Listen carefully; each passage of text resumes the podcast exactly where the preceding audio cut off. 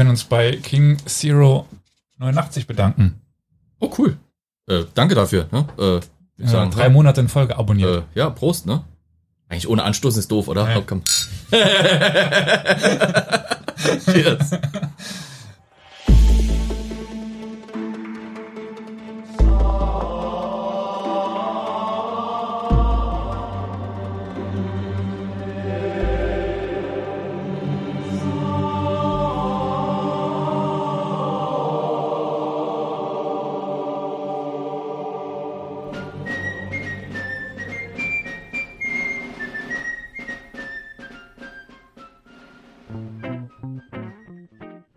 ich würde sagen, wir könnten erstmal Leute begrüßen, ne? So, also, also herzlich willkommen zu einer neuen Folge und so. Hatte ich das nicht am Anfang schon gemacht? Ich glaube nicht. Nicht? Okay, dann, dann herzlich willkommen zu einer neuen Folge.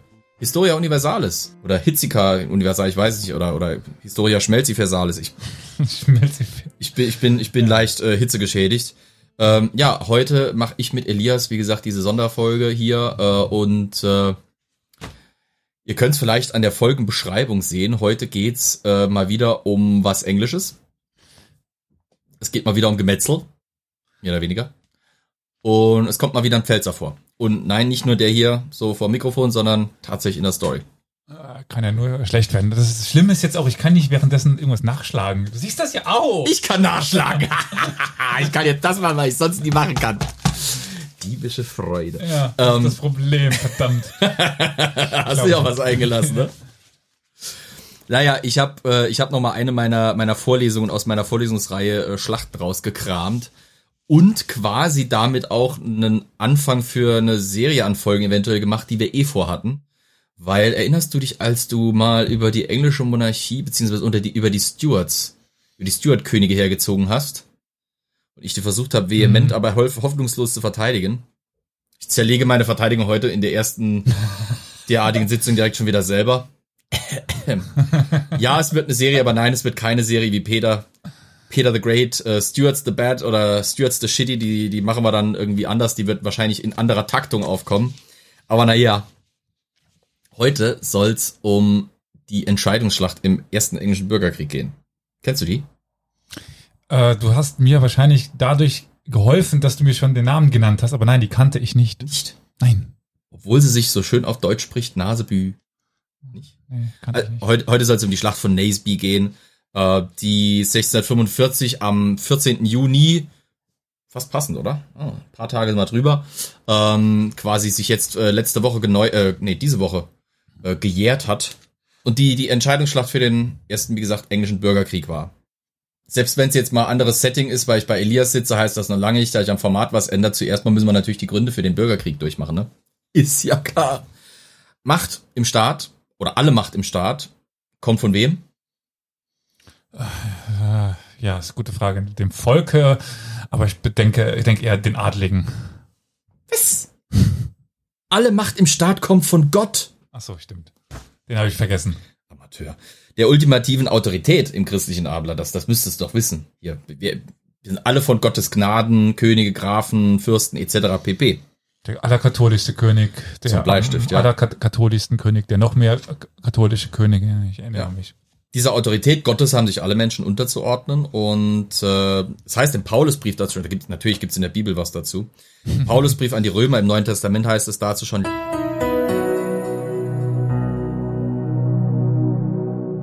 Historia Universalis ist ein kostenloser Podcast. Allerdings kostet uns seine Vor- und Nachbereitung jede Woche viele Stunden.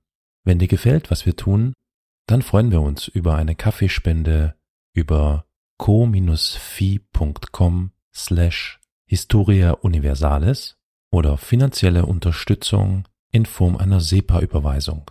Alle weiteren Informationen zu Spendenmöglichkeiten findest du in der Episodenbeschreibung.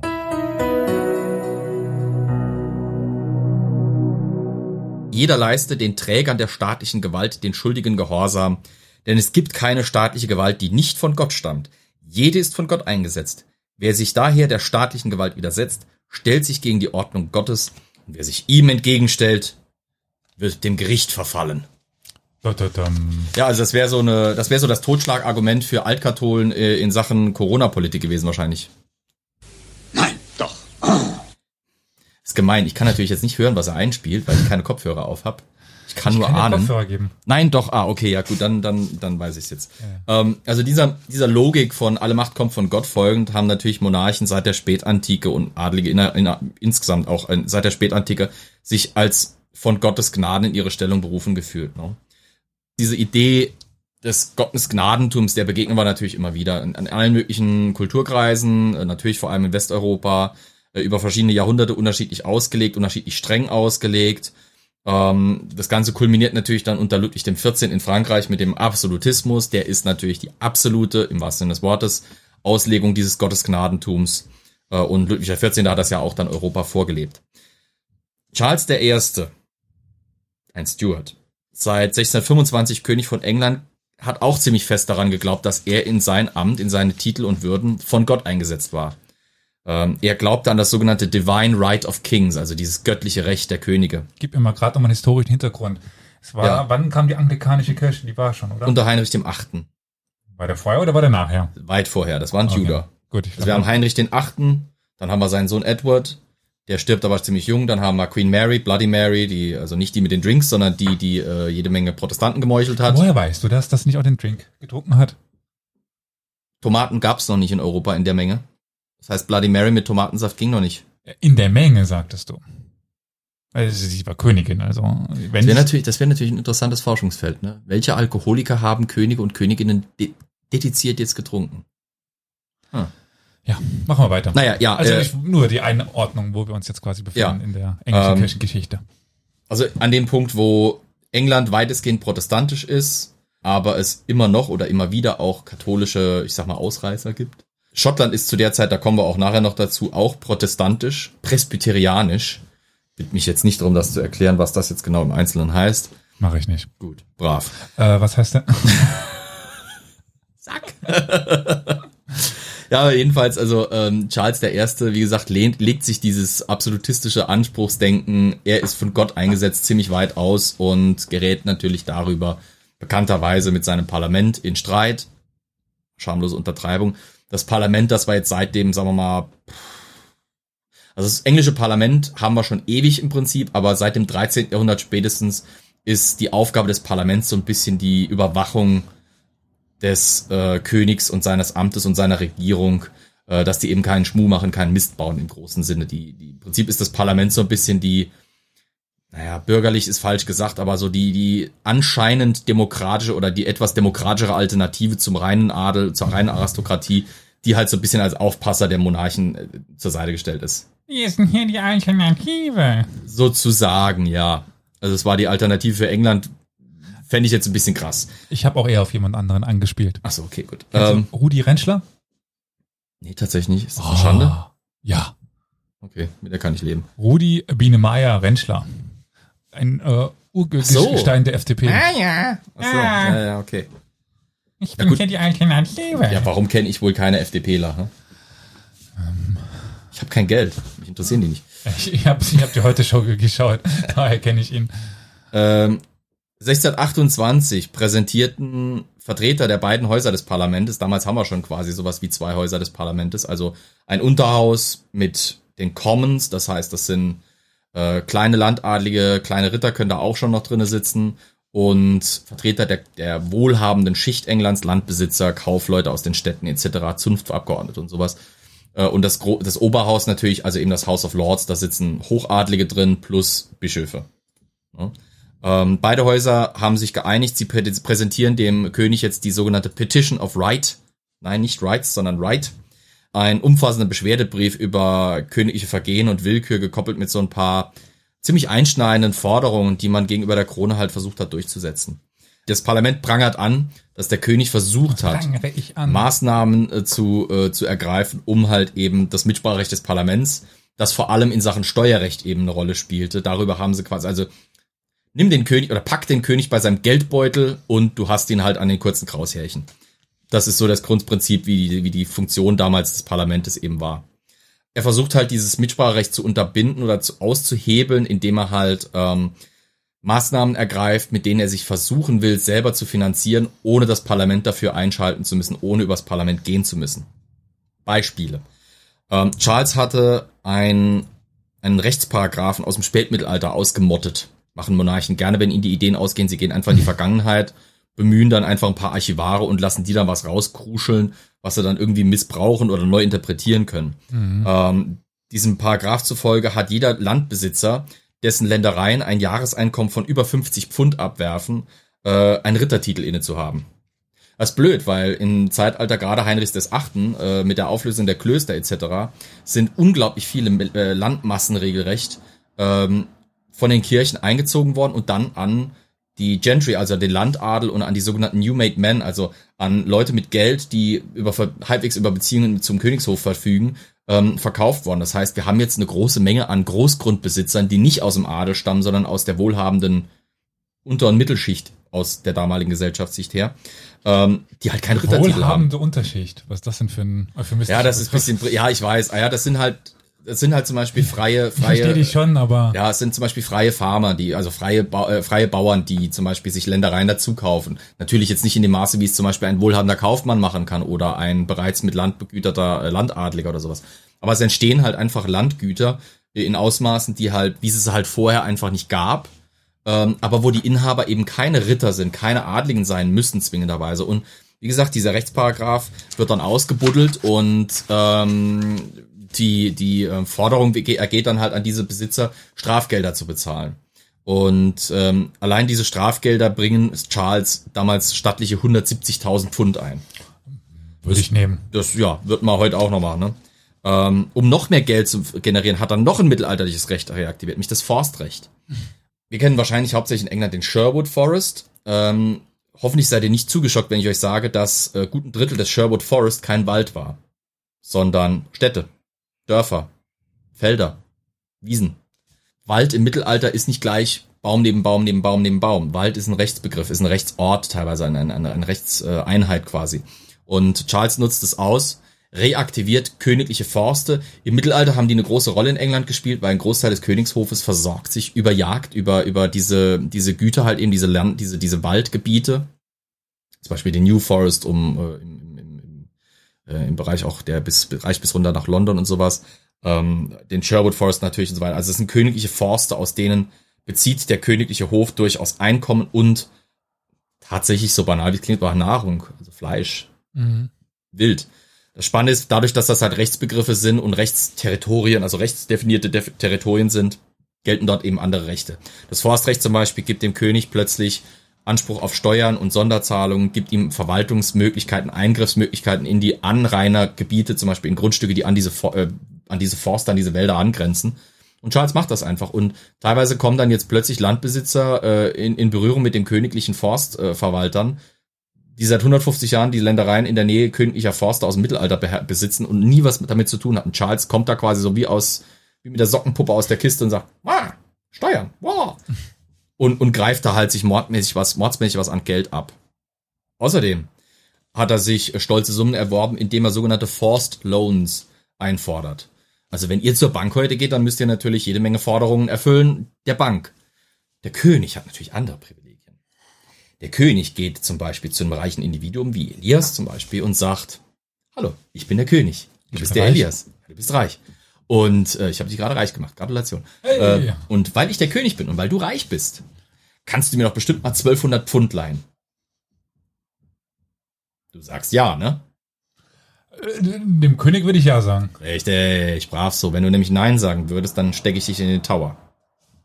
Ähm, also diese Forced Loans waren echte echtes, echtes Problem, weil Charles halt wirklich zu Leuten geht, stellt dann die Forderung nach dem Motto, hier ist übrigens ein Scheck von dir an mich.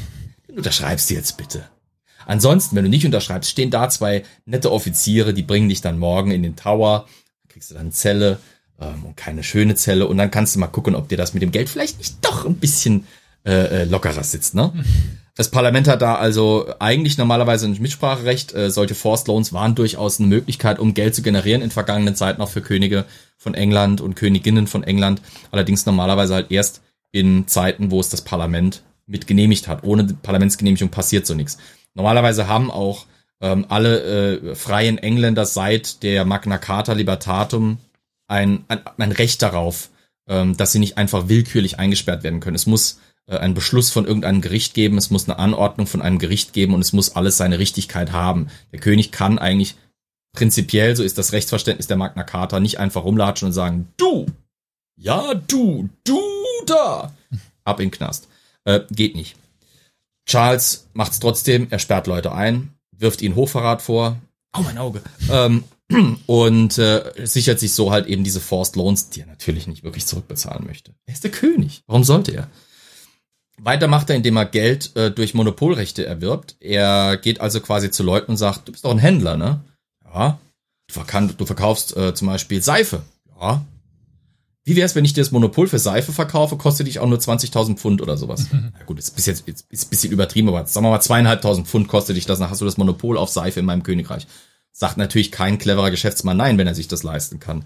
Äh, Charles beginnt Monopole zu vergeben, auch wieder ohne Absprache mit dem Parlament, das eigentlich aus Gewohnheitsrecht da mitzureden gehabt hätte. Und was besonders Geschmäckle hatte, eine ganze Menge von Freunden des äh, Lord Treasurers, äh, Richard Weston, also viele Moment, davon Katholiken. Ja. Ist das der Name oder ist das die Funktion als Schatzmeister? Die Funktion ist Lord Treasurer, Schatzmeister, okay. königlicher Lord Schatzmeister. Aber Sein Name ist Richard Weston.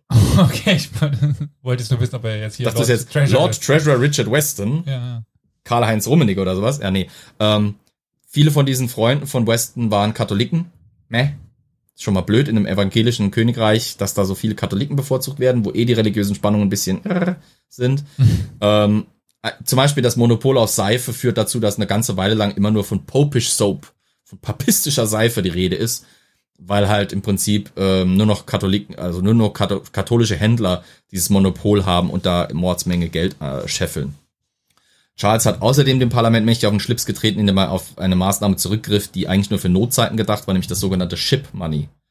Ähm, Ship Money bedeutet, normalerweise der Monarch in Notzeiten geht zu Counties, also zu Grafschaften und Regierungsviertel oder Bezirken, die Küstennähe, in Küstennähe liegen oder tatsächlich eben Küstenstädte sind. Also es gibt ja auch County oder Boroughs, also, also ähm, freie Städte, die oder königliche Städte, die halt äh, Küstenstädte sind, Hafenstädte sind.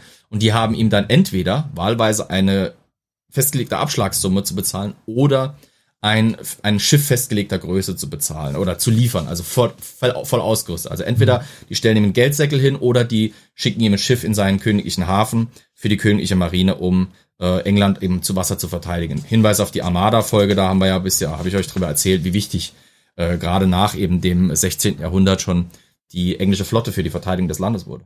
Dieses Ship Money war, wie gesagt, eigentlich für Notzeiten gedacht. Charles macht das ganz clever. Er interpretiert das scheinbar für sich bisschen anders. Ich habe Geldnot, das ist auch Not für England. Jedenfalls. Ähm, ja, da habe ich auch immer Not. Ja, ne? Äh, jedenfalls versucht er das Ship Money einzufordern und äh, kriegt insgesamt über 173.000 Pfund wieder zusammen. Alleine durch diese Ship Money aus Grafschaften, ähm, die halt eben dazu verpflichtet waren.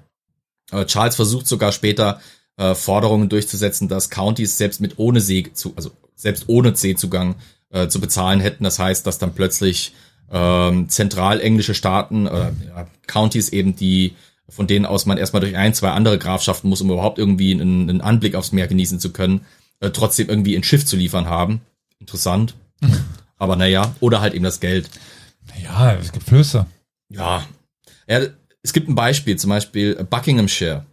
Das sollte eine Summe bezahlen von viereinhalbtausend Pfund oder wahlweise ein Kriegsschiff von 450 Tonnen mit Waffen, Ausrüstung oder Mannschaft stellen. Charles hat natürlich darauf gehofft, dass aus praktischen Gründen einfach die sagen, alle hopp, wir sammeln das Geld, drücken es der Krone ab, fertig aus. Statt dass sie eben das Geld sammeln, mit dem Geld irgendwo äh, an eine Werft gehen und dort ein Schiff in Auftrag geben mit dem ganzen Verwaltungs- und Aufwand und Planungsaufwand und ihm mhm. dann das Schiff schicken. Ist ja viel einfacher, das Geld zu löhnen. Ne? Ähm, aber in Buckinghamshire zum Beispiel regt sich dann Widerstand. Ähm, Landbesitzer, die eben für diese Summen mit beitragen sollten, wie zum Beispiel ein gewisser John Hampton, äh, reichen Klage ein und verweigern einfach zu bezahlen. Hamptons Landbesitz hätte ihn dazu verpflichtet, äh, eine relativ vergleichsweise kleine Summe von 20 Schilling oder einem Pfund zu bezahlen. Heute natürlich. Pff. Ja, ah, gut, aber die Inflation und so weiter. Ja, ja, ja, ja, ja, wenn man das natürlich auf die Inflation umrechnet, ist schon eine Menge Geld. Aber auf jeden Fall, ähm, er klagt aber trotzdem, nicht unbedingt, weil es ihn arm machen würde, das eine Pfündchen abzudrücken, sondern hier geht es ums Prinzip. Prinzip. Genau. Er ist ein Prinzipienreiter. Kein Wellenreiter. Nee, will er nicht werden und er will auch kein Geld äh, stellvertretend für einen Wellenreiter bezahlen.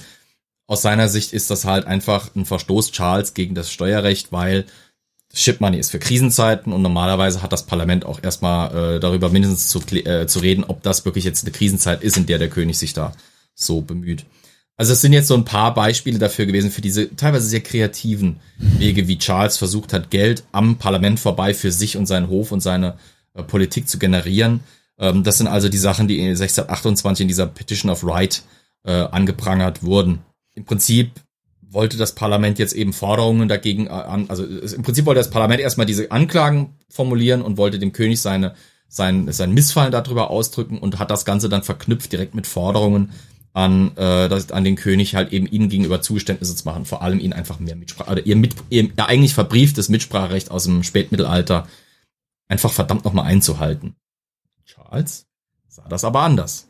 Für ihn war das ein Angriff auf seine gottgegebene Autorität und aus seiner Sicht wählte er jetzt den sinnvollsten und einfachsten Weg.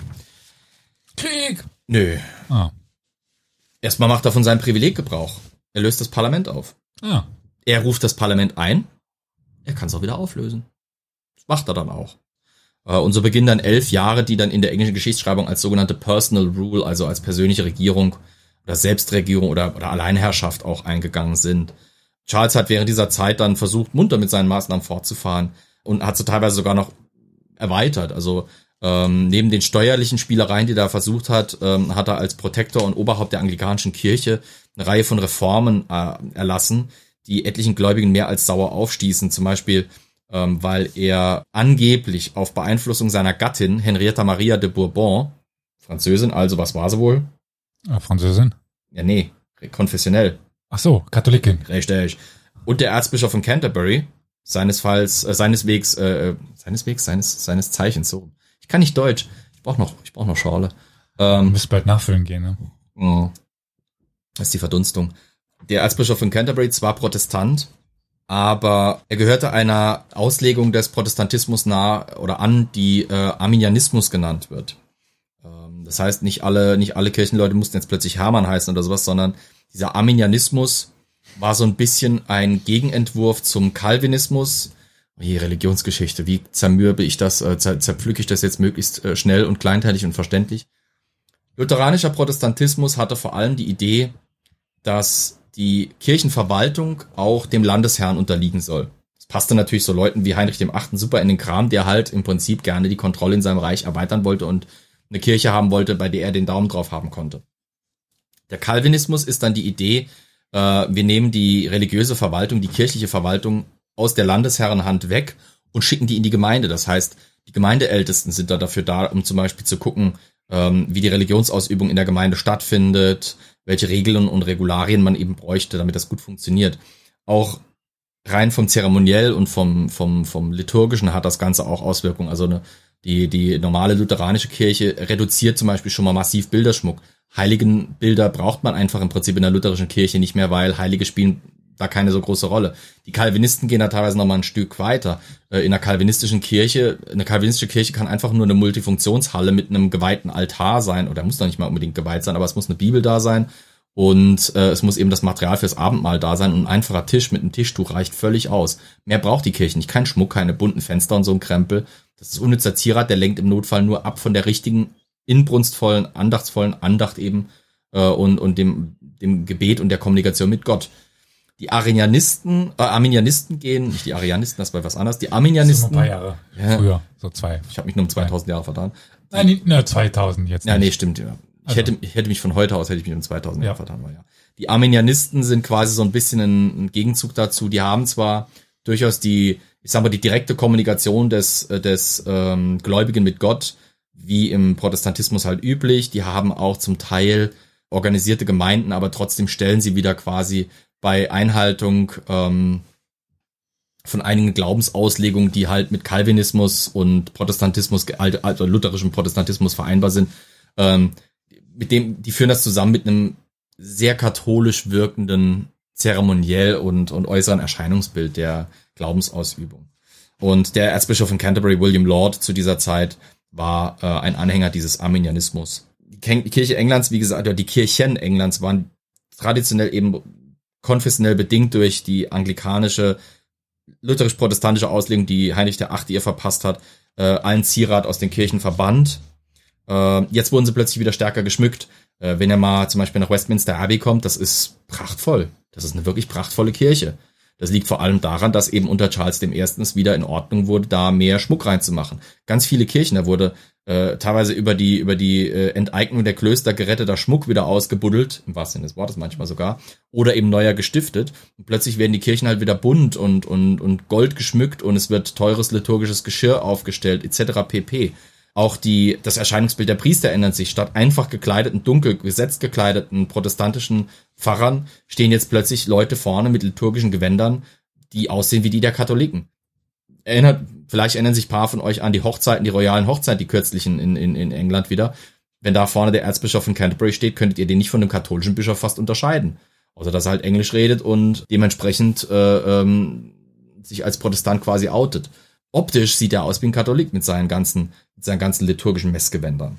Auch das Zeremoniell wurde wieder stärker ritualisiert. So hat zum Beispiel Charles angeordnet, dass äh, Gläubige beim Empfang des Abendmahls zu knien haben und nicht stehen bleiben dürfen oder sich das einfach abholen und dann weggehen, sondern die mussten niederknien. Dann hat der Pfarrer ihnen äh, äh, eben vorne die, das, äh, das Brot und den Wein kredenzt oder reingesteckt, wie auch immer. Und dann erst durften sie wieder aufstehen. Das schmeckte viel nicht, weil das roch halt alles und sah halt alles sehr katholisch aus. Das kombiniert mit der katholischen Ehefrau, mit den Gerüchten, die im Reich kursierten, dass Charles generell selber katholische Tendenzen hätte. Ja, okay, war klar, wo in einem protestantischen, ja, in einem protestantischen Reich, in dem es auch immer wieder zu religiösen Konflikten gekommen war. Unter Mary Stuart waren etliche hundert protestantische Vordenker und, und, und äh, äh, große Persönlichkeiten hingerichtet worden, verbrannt worden am Scheiterhaufen. Also das war schon noch präsent in irgendeiner Form, dieser konfessionelle Konflikt und Bruch im Reich. Das schürte natürlich jetzt Ängste. Kam dann auch noch dazu, dass ähm, die, die Autorität des Königs jetzt institutionell nochmal betont werden sollte und stärker rausgehoben werden sollte. Also ähm, nominell ist ja auch zum Beispiel Queen Elizabeth jetzt ist Königli Königin und Oberhaupt der Kirche. Also die ist quasi Königin und Papst in einem für die Anglikaner, um es jetzt mal überspitzt darzustellen. Diese Bedeutung wurde dann unter Charles nochmal stark betont. Der König hat das Sagen, religiös wie staatlich. Ähm, das bedeutete unter anderem auch, dass halt die ähm, diese diese Gemeindeordnung, sage ich jetzt mal, also die Stärke der Gemeinden wurde jetzt wieder geschwächt und es wurde unter dem äh, den Reformen von Charles das sogenannte episkopale System gestärkt. Das heißt, ähm, die Verwaltung im Reich obliegt den Bischöfen und den Diözesen, nicht den einzelnen Kleingemeinden. Im Chat wird gerade schön darauf eingegangen, anglikanisch, so ein bisschen vom Gefühl her wahrscheinlich katholisch leid. Genauso ist es. Also äh, wenn man, wenn man Anglikanismus beschreiben will, ist es Catholic Light. Mhm. Ja. Aber ich würde noch sagen, dass halt diese religiösen Formen ähm, in England zumindestens mal bei äh, den inzwischen aufgekommenen puritanischen Protestanten, die also wirklich nochmal eine ganz radikale Abkehr von, ähm, von allen weltlichen Tand und, und äh, Sündhaftigkeiten eben forderten äh, und auch von solchen, äh, ich sag jetzt mal, zentralautoritären Institutionen, die halt nicht Gott waren, ähm, ablehnten, das Ganze sehr kritisch sahen. Also die sahen darin eine versteckte Rückkehr des Katholizismus mhm. und einen Verrat Charles an der eigenen äh, äh Konfession, der er ja selber vorstand. Mhm. Naja. Ich habe ja vorhin angeschnitten, dass die Schotten auch protestantisch waren, presbyterianisch. Und nein, du fragst mich immer noch nicht, was genau das bedeutet. Ähm, verkneifst dir, verkneifst dir, nein, Finger runter, wo nein. Liegt, wo liegt denn Schottland?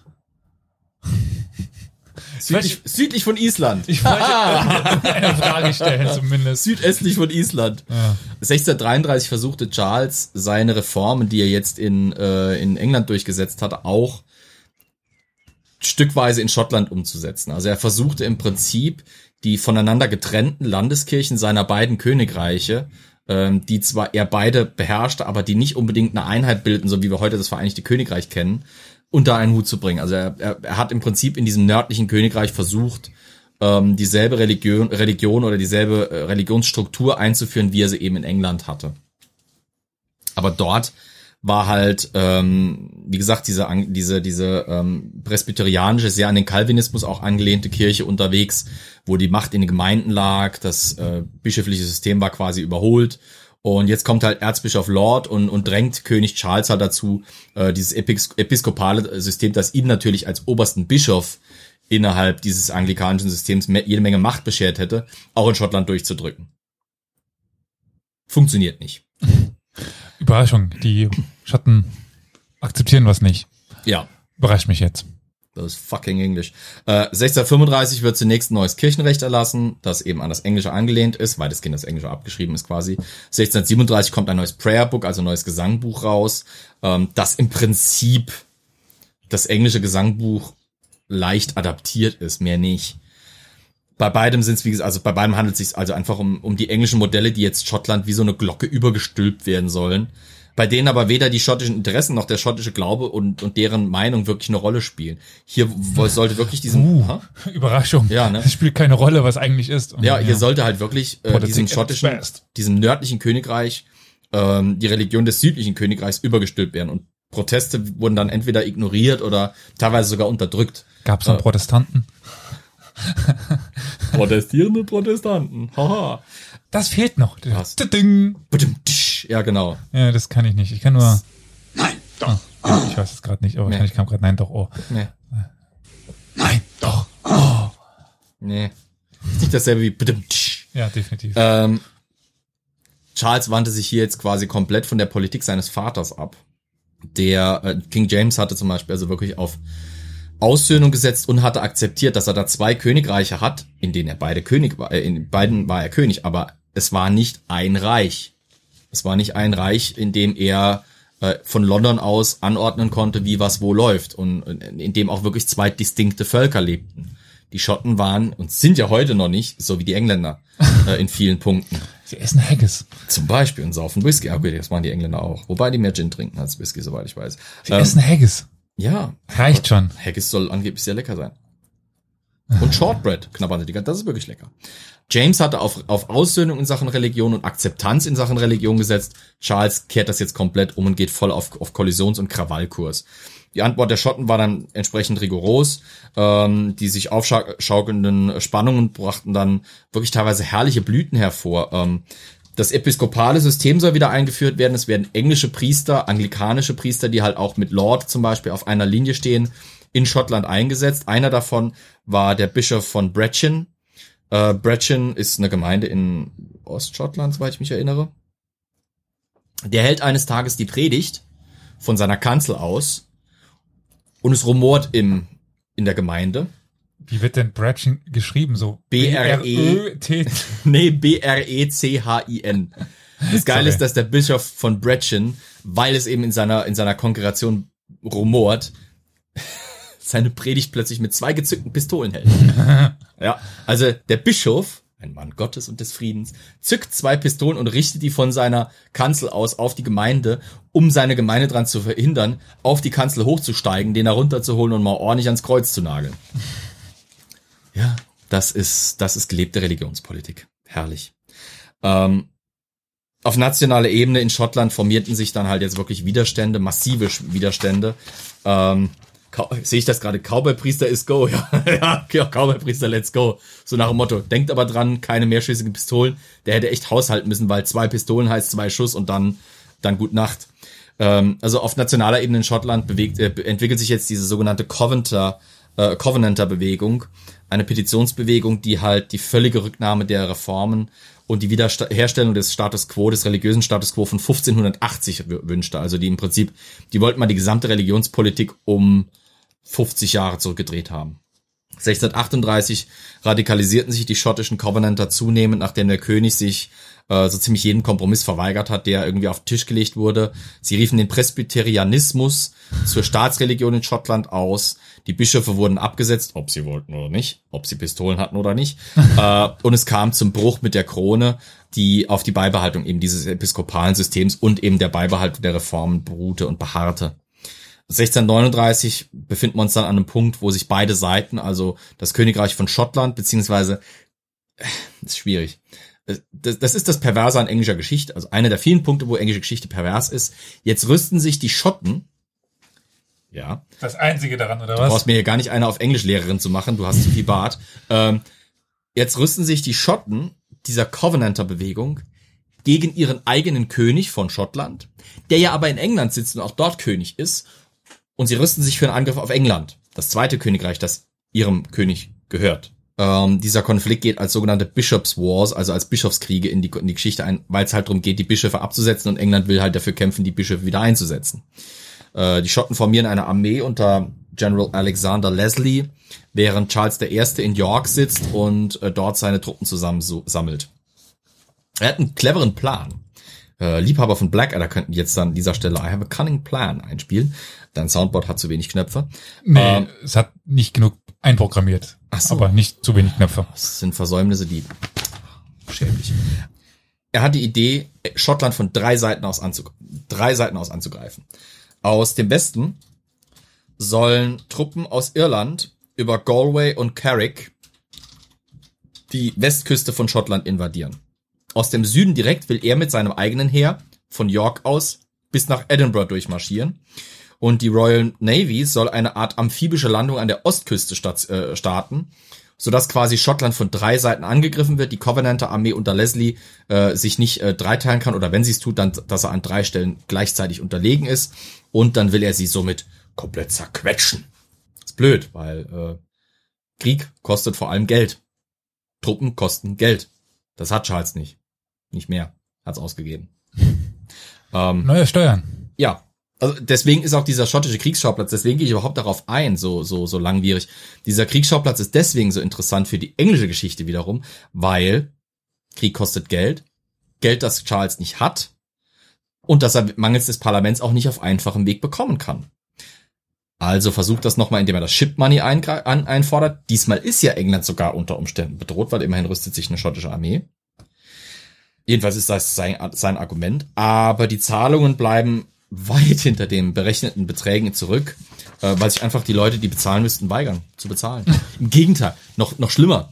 Äh, es kommt zu Übergriffen auf königliche Steuereintreiber, die werden einfach gelüncht. Nein, doch. Ja, Tatsache. Es half auch nichts, dass aufgrund dieser religiösen Reform, die er in England durchgeführt hatte, ganz viele englische äh, Bürgerinnen und Bürger äh, und Gläubige vor allem tatsächlich ziemlich viel Sympathie für die Schotten hatten. Die so nach dem Motto, klar sind die angepisst, wir sind's auch.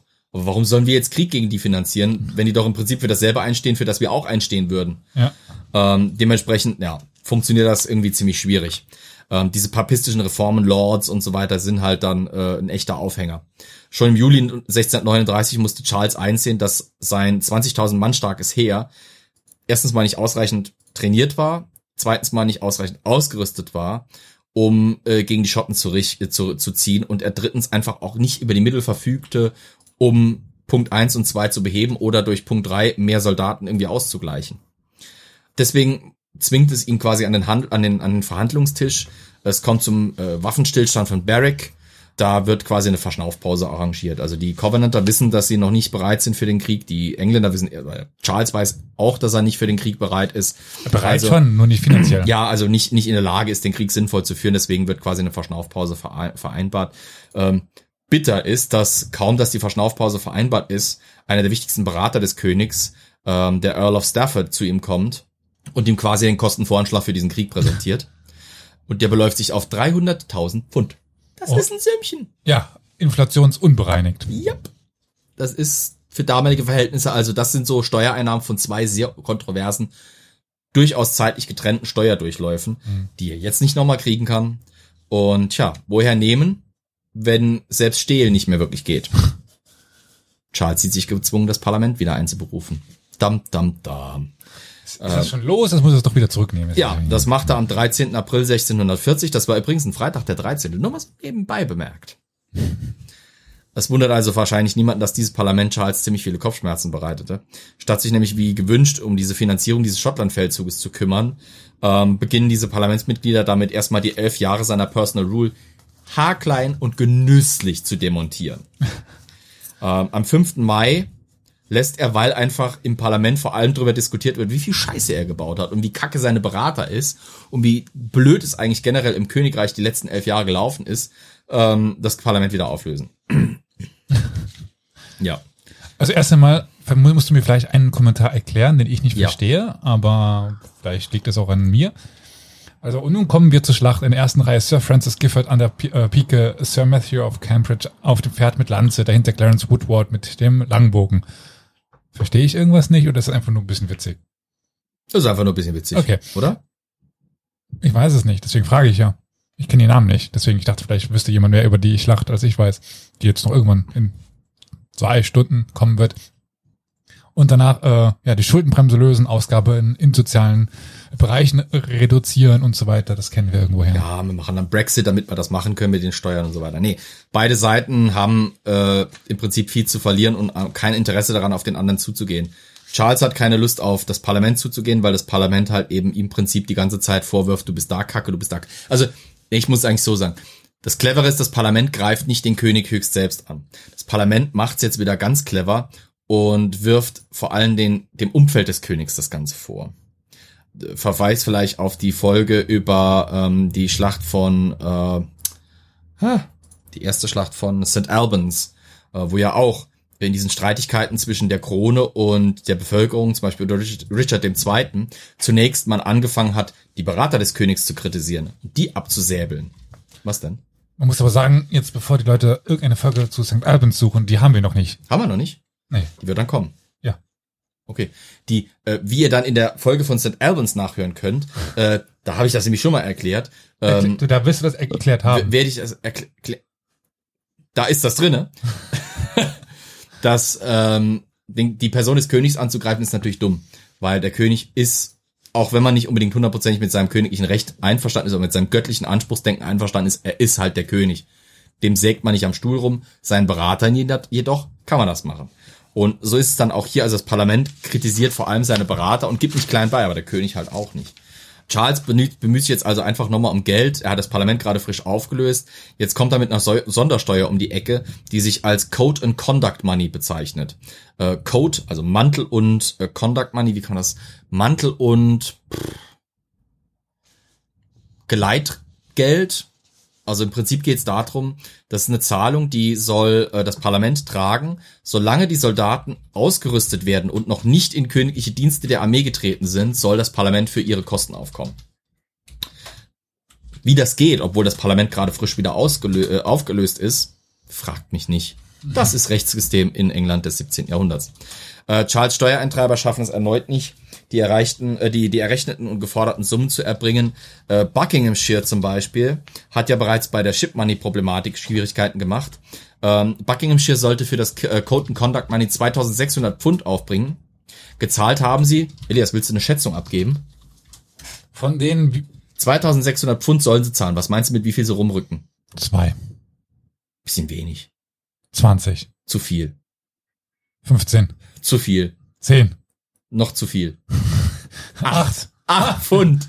Acht Pfund von 2600 sind sie bereit abzudrücken. Also das ist mal ein Epic Fail.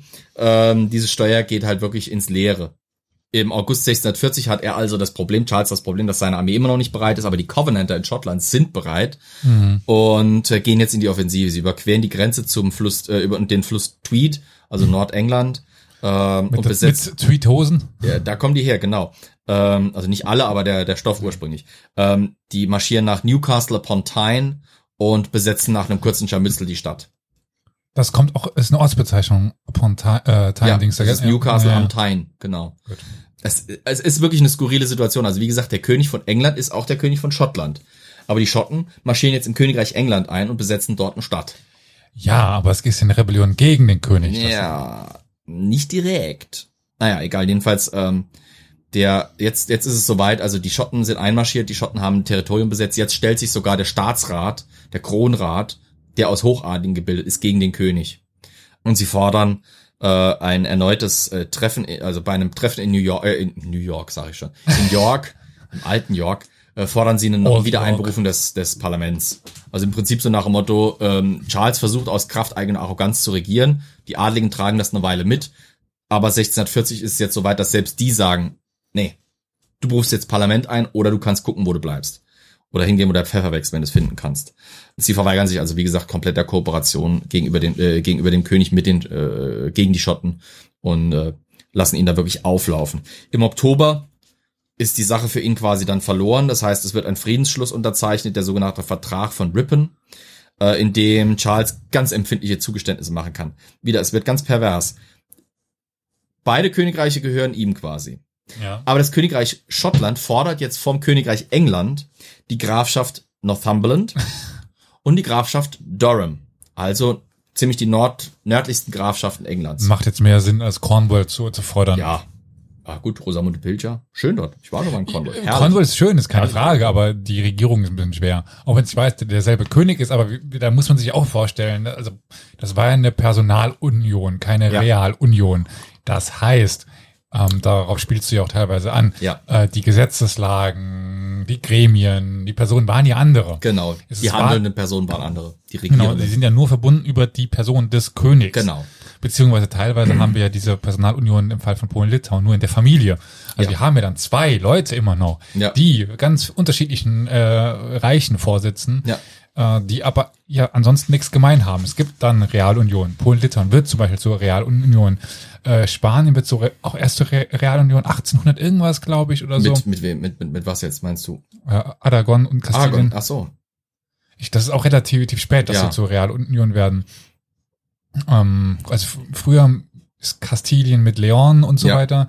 Äh, das wird früher geeint, aber ich glaube, ähm, es dauert auch wirklich lange, bis dann das äh, ja in Spanien passiert. Mhm. Also dieses Spanien, was wir heute kennen, das existiert so lange auch noch nicht. Das, das ist ja ewig lang in Skandinavien hast du auch diese Personalunionen, die da hin und her pingen und packen. Ja. Ja, da ist es halt ganz krass, weil ja. dort gibt es ja fast keine Gemeinsamkeiten zwischen nee. den Ländern jetzt genau. so während dieser Zeit. Und Sie liegen halt nördlich von Deutschland. Das ist die Gemeinsamkeit. Way. Ja, ja aber ich meine, in, in, England haben wir dann ja schon irgendwann eine stärkere Bindung von England an Schottland oder ja. von Schottland an England, je nachdem, wie man es halt äh, sieht. Aber das ist in Skandinavien ja noch weniger. Ja. Aber es wundert vielleicht ein bisschen, aber wiederum auch nicht, wenn man sich so ein bisschen mit der Geschichte auseinandersetzt. Aber ja. Ja. Aber es ist bis, bis heute so, dass das nicht, also. Was halt ist Schottland und England, es ist England. Ja, was halt vielleicht weniger skurril, aber dafür umso bitterer für den König ist, ist, dass halt nicht nur ihm zwei Grafschaften im Norden abgeluchst werden, sondern es wird eine Forderung gestellt, dass England, kurz um die Krone von England, den schottischen Covenantern jeden Tag, jeden Tag eine Summe von 850 Pfund zu bezahlen hat. Ui. Um nämlich. Wie lang? Äh, unbestimmte Zeit. Oh. Um nämlich die Truppen zu bezahlen, die jetzt in diese englische Grafschaften eingerückt sind, um die zu besetzen. also im Prinzip die Covenanter rebellieren gegen ihren König, besiegen ihren König quasi, gehen dann zu dem König und sagen so, und bitteschön, du bezahlst jetzt unsere Rechnungen, du bezahlst, dass wir dein Territorium besetzen, ha, das jetzt uns übrigens gehört, äh, sagen wir mal einfach so, und 850 Pfund pro Tag. Und er kriegt schon 2600 Pfund in einer Grafschaft nicht ausgehoben. Könnt ihr euch vorstellen, wie kritisch das da natürlich läuft. Ja. Wieder braucht Charles also wieder Geld, das er wieder nicht hat. Und wieder gibt's nur einen Weg, um das zu holen. Steuern! Ja, und was braucht er dafür? Rechte. Das Parlament. Das Parlament. Ah, ja, das Parlament. Er beruft also wieder ein Parlament ein. Ein Parlament, das diesmal sich nicht so leicht auflösen lässt und deswegen auch als das sogenannte lange Parlament in die Geschichtsschreibung eingegangen ist. Es dauerte nämlich acht Jahre. Nicht eine Sitzung, aber das Gesamtparlament mit verschiedenen Sitzungen dauerte acht Bis Jahre. Bis es wieder dann abgesetzt Quasi oder? die Legislaturperiode, genau. Ja. Im November 1641, wir nähern uns also vorsichtig der Schlacht, äh, präsentierte es dem König also neues Dokument, äh, das die Petition of Right wie so ein bisschen lieblosen Notizzettel am Kühlschrank wirken gelassen hat, nämlich die Grand Remonstrance. Dieses Monsterschriftstück umfasste 204 Artikel, in denen die Parlamentarier H.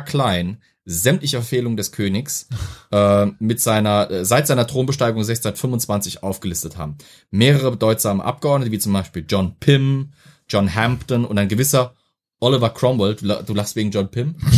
er hieß nur John Pym, da war kein Mel hinten dran, also beherrsch dich. Ähm, John Pym John Hampton und ein gewisser Oliver Cromwell waren dabei, aber auch zum Beispiel George Digby, der Earl of Bristol. Ich glaube, ich habe Elias kaputt gemacht. Mit John Pym und, und George Digby. Digby geschrieben D-I-G-B-Y, also nicht Dick, Digby. es ist warm. Au wird erwachsen. Kriegst du schon Seitenstechen nach so kurzer Zeit? Ich versuche mich ganz, ich versuche nicht zu lachen. Also nochmal, wie gesagt. nicht nochmal. doch, doch. Mehrere bedeutsame Abgeordnete, wie zum Beispiel. Warte mal, ich muss ja sagen. John Pym. George Digby. George Ham äh, John Hampton und ein gewisser Oliver Cromwell äh, waren maßgebliche Architekten eben dieser mhm. Grand Remonstrance. Die im Prinzip also wirklich einen Beschwerdekatalog darstellte. Ähm, die hatten fleißig Unterstützer gesammelt, um das überhaupt im Parlament durchzudrücken, hatten auch äh, ziemlich viele Unterstützer um sich geschart, sodass sie also mit einer zwar knappen, aber mit einer Mehrheit die Annahme, also die Ratifizierung dieser Grand Remonstrance äh, erreichen konnten. Die Beschwerden waren insofern nicht ganz so wichtig, als dass sie jetzt bereits bekannt waren. Also es, die Beschwerden an sich waren nicht unbedingt neu. Es war quasi ein Rehash der alten Probleme. Der König hat Steuern eingefordert, die wir eigentlich, die, dieses Parlament ab, ja genau. Ne? Was aber neu war, waren Forderungen, klare Forderungen nach der Anerkennung und Etablierung parlamentarischer Kontrollgewalt. Das Parlament sollte jetzt von Rechts wegen, von Charles jetzt nochmal verbrieft und nicht auf einem mittelalterlichen Gesetz basierend, Mitspracherecht haben. Steuern? Gut, kann der König einfordern, aber nicht ohne, dass das Parlament befragt wurde. Äh, Ämtervergabe? Gerne. Aber wenn das Parlament sagt, nee, den Typ belehnst du jetzt nicht mit einem Amt, dann passiert das auch nicht. Monopolvergabe? Klar, natürlich gerne. Wenn das Parlament vorher zugestimmt hat also alle Entscheidungen, die im Prinzip außen, innenpolitisch, religionspolitisch waren, sollte der König ab äh, den Forderungen dieser Remonstrance mit dem Parlament vorher durchgesprochen haben. Ist also eine ganz schöne ist eine ganz schöne Beschneidung von dem Ding von äh, den Rechten von Ja, er hat er hat äh, es drohte ihn der John Pym beschnitten zu werden. Meine Fresse. Äh, ja, also, Prinzip, also jetzt hast du, du hast es übertrieben. ähm, was auch noch dazu kam, war ähm, eine weitere Forderung der Grand Remonstrance war nicht nur, dass ähm, das Parlament jetzt konsultiert werden sollte, sondern die eigentlichen äh, Ratsmitglieder oder die, eins, die eigentlichen Berater des Königs oder der, der Kreis um den König rum sollte jetzt mal richtig gesäubert werden. Da sollte alles raus, was irgendwie dem Parlament nicht passte. Alle der den Parlamentsmehrheiten nicht genehmen Amtsträger, Würdenträger, Einzelpersonen, die eben irgendwie in diesem Umkreis vom König sich betrieben, sollten raus nicht nur was ein Beschwerdebrief, es war auch so ein bisschen Verschwörungstheorie, wenn man so will, weil die Remonstrance beinhaltete auch einen Park oder einige Paragraphen über eine angebliche katholische Verschwörung im Nein. Königreich. Ja, doch, auf jeden Fall. Oh. Ja. Äh, angeführt von der Königin Henrietta Maria. Die, warum warum sind es immer die Königinnen, die das anführen sollen? A, weil sie halt Königinnen sind, Ausländerinnen quasi. Das, das, also das zieht sich wirklich durch die englische Geschichte. Wie hieß die? Henrietta Maria von Bourbon. Ah, oh, stimmt, das, die hatten wir schon. Am das Anfang. war eine Tochter Heinrichs des Vierten von Frankreich, der konvertierte, der König von Navarra ursprünglich war und dann König von Frankreich wurde. Mhm. Ähm, dem's dieses, von dem es dieses wunderbare französische Lied gibt, äh, Vive Henri IV. Und über den wir auch eine Folge schon haben, also zumindest eine Folge, wo das angesprochen ja. wird, das Ganze. Das, was war denn das? Das war Bartholomäus Nacht. Äh, aber in welcher Folge haben wir über den gesprochen? Je ne sais pas. Oh Gott. Plus? Irgendwas mit, mit Frankreich. Egal. Würde Sinn ergeben, war, war König von Frankreich. Ja, jedenfalls, also, äh, das ist so, das ist so eine klassische Sache. Das haben wir auch in den Rosenkriegen ständig. Ich weiß, die Königin kommen halt von außerhalb. Der König ist Englisch. Die Königin ist aber oder halt schottisch. Ausländerin. Ja, oder schottisch halt. Aber aus einer englischen Dynastie. Hm. Die Königin von außerhalb ist dann halt Königin aus, aus dem spanischen Gebiet oder aus dem französischen Gebiet oder von sonst woher oder aus Portugal oder sonst was. Und dementsprechend den damals noch sehr rassistischen und, naja, nee, nee, rassistisch nicht über die, aber äh, xenophoben äh, Engländern teilweise etwas ungeheuer und deswegen halt gerne Projektionsfläche für sowas. Und äh, wie History Johnny im Chat richtig anmerkt, und eine Frau. Ja, leider Gottes ja. Wir, wir sind da in der in der Spätrenaissance Frühbarock hm, Phase, da haben wir immer noch so ein Ressentiment gegen Frauen. Mhm. Diese Verschwörung, die da dem König und seinem Dunstkreis, seinem angeblich so katholischen Dunstkreis angelastet wird, wird da formuliert, wird da Ausdruck äh, quasi verliehen. Und die Remonstranz fordert natürlich dann direkt auch wieder, dass auch hier Handlungsbedarf äh, besteht und dass da Handlungen vorgenommen werden sollen. Zum Beispiel soll eine Generalsynode gebildet werden. Das heißt, da sollen eben die führenden Kirchenleute und kirchlichen äh, theologischen Vordenker des Reiches sich treffen und sollen mal ordentlich ausmisten in diesem Reformkatalog des Königs. Ähm, das passiert auch tatsächlich. Ähm, einige Jahre später bildet sich in Westminster die sogenannte Assembly of Divines, also äh, eine Versammlung von Theologen, die dann halt ähm, über das Kirchenrecht diskutieren. Was clever an der Remonstranz eben war, war, wie ich schon betont habe, dass die, die Tatsache, dass der König de facto nicht direkt angegriffen wurde, sondern das Dokument spricht vor allem von böswilligen Beratern und schlechten Einflüssen um die, äh, um die königliche Person herum, die ihn quasi schlecht beraten hat und deswegen hat der König halt in Anführungsstrichen Mist gebaut. Das gibt's ja aber oft, dass der König ja. indirekt nur attackiert wird, genau. weil halt Gottes genau. Vertretung etc. pipapo tralala. Weil den König auch angreifen, die Institution angreifen ja. heißt. Ne? Der König ist das Amt. Der König ist nicht nur der König, er ist auch sein Amt gleichzeitig. Mhm. Und den König angreifen heißt auch das Amt angreifen. Und das will man natürlich erstmal noch nicht, noch nicht. Trotz dass es aber so in Anführungsstrichen abgeschwächt ist, vielleicht aus unserer Sicht, dass man halt eben statt dem König die Berater angreift und da drumherum halt sagt, alles, alles böse, der König, allerhaupt, der kann es nicht besser, der kann ja nichts dafür, das waren alles die bösen Einflüsse von drumherum, ähm, war trotzdem diese Remonstranz ein bedeutendes Dokument, weil es halt eben ähm, ein deutlicher Angriff auf die de facto königliche Autorität war und äh, einen politischen Paradigmenwechsel für England andeutete und ankündigte. Es ist hoffentlich klar geworden, dass die Remonstranz eine große Bedeutung für die äh, für diesen ausbrechenden Bürgerkrieg hatte, weil es war halt nochmal eine Eskalationsstufe, zumindest forderungstechnisch ähm, seitens des Parlaments gegenüber dem König. Dass sich das Parlament über diese Remonstranz allerdings auch in zwei durchaus unterscheidbare Lager zerstritt, ist vielleicht auch nicht überraschend. Ähm, die Bruchkante verlief allerdings dabei jetzt nicht irgendwie klar, der Adel, der mit dem König eh zusammenhängt, äh, ist jetzt gegen die Remonstranz und die einfachen Bürger, in Anführungsstrichen einfache Bürger, äh, sind jetzt irgendwie für die Remonstranz, äh, sondern es, es geht ja wirklich auf, auf individuelle Auslegung von, von ähm, Weltanschauungen, also auf die individuellen äh, ideologischen und religiösen Grundlagen der, der einzelnen Parlamentsmitglieder raus, die sich dann eben, also wir haben in den äh, sich rauskristallisierten Lagern in beiden Seiten, auf beiden Seiten Adlige, auf beiden Seiten Bürgerliche, die sich dann für die jeweilige Sache erwärmen und dann eben engagieren. Der äh, König übrigens bezeichnet die Remonstranz, obwohl sie vom Parlament äh, äh, quasi äh, präsentiert und ratifiziert wurde, als unparlamentarisch. Clever. So nach dem Motto, you're fake news. Ähm, für ihn war es übrigens natürlich auch wieder mal ein Affront und ein massiver Angriff auf seine Autorität. Diesmal hat er sogar recht damit. Es war natürlich dann auch noch äh, ein weiterer Angriff, dass John Pym ähm, die Aussage geprägt hatte, The King is not England. Der König ist nicht England. Aus Charles Sicht war das halt eben jetzt der Anlass, äh, härtere Bandagen anzulegen. Äh, für die er allerdings wieder Geld brauchte. Das er natürlich wieder nicht hat. Round and round it goes. Aber das hat ihn, das hat ihn aber noch nie gehindert. Ich meine, er hatte kein Geld, aber er hat immer irgendwie geguckt, wie er dann trotzdem was machen kann. In Schottland brodelt es währenddessen übrigens weiter. In England fing es jetzt an zu brodeln.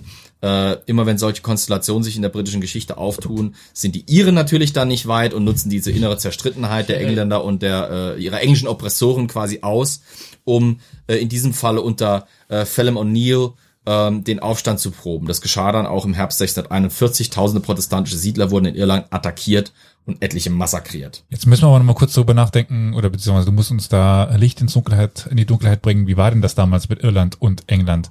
Also äh, ich weiß, also ist ja relativ bekannt, dass England und ich sind so, ja, wir mögen uns nicht so so sehr.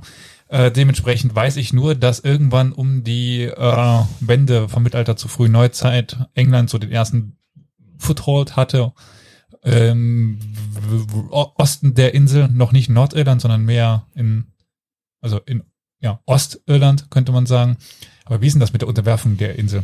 Nur ganz grob. Das haben sie immer wieder versucht. Ähm, also seit dem Mittelalter haben die Engländer immer wieder sich drum bemüht. Erst die Normannen, dann halt die später sich daraus entwickelnden Engländer immer wieder versucht, Irland zu besetzen. Wie du gesagt hast, sie haben in der Ost, an der Ostküste natürlich, weil das halt näher zu ihrer, zu ihren Heimatbasen war, also durchaus Dublin. Landgewinne gemacht.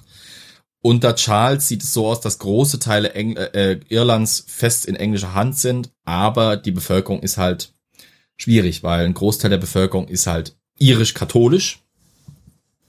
Dem versuchen die englischen Könige dadurch entgegenzuwirken, dass sie schottische und englische Siedler, Protestanten vor allem, versuchen nach, nach Irland zu locken die dann aber dort eben bevorzugt behandelt werden sollen, um halt eben eine Kontrollinstanz oder überhaupt eine, eine kontrollierende äh, Schicht da rauszukristallisieren. Schmeckt natürlich den Iren dort nicht.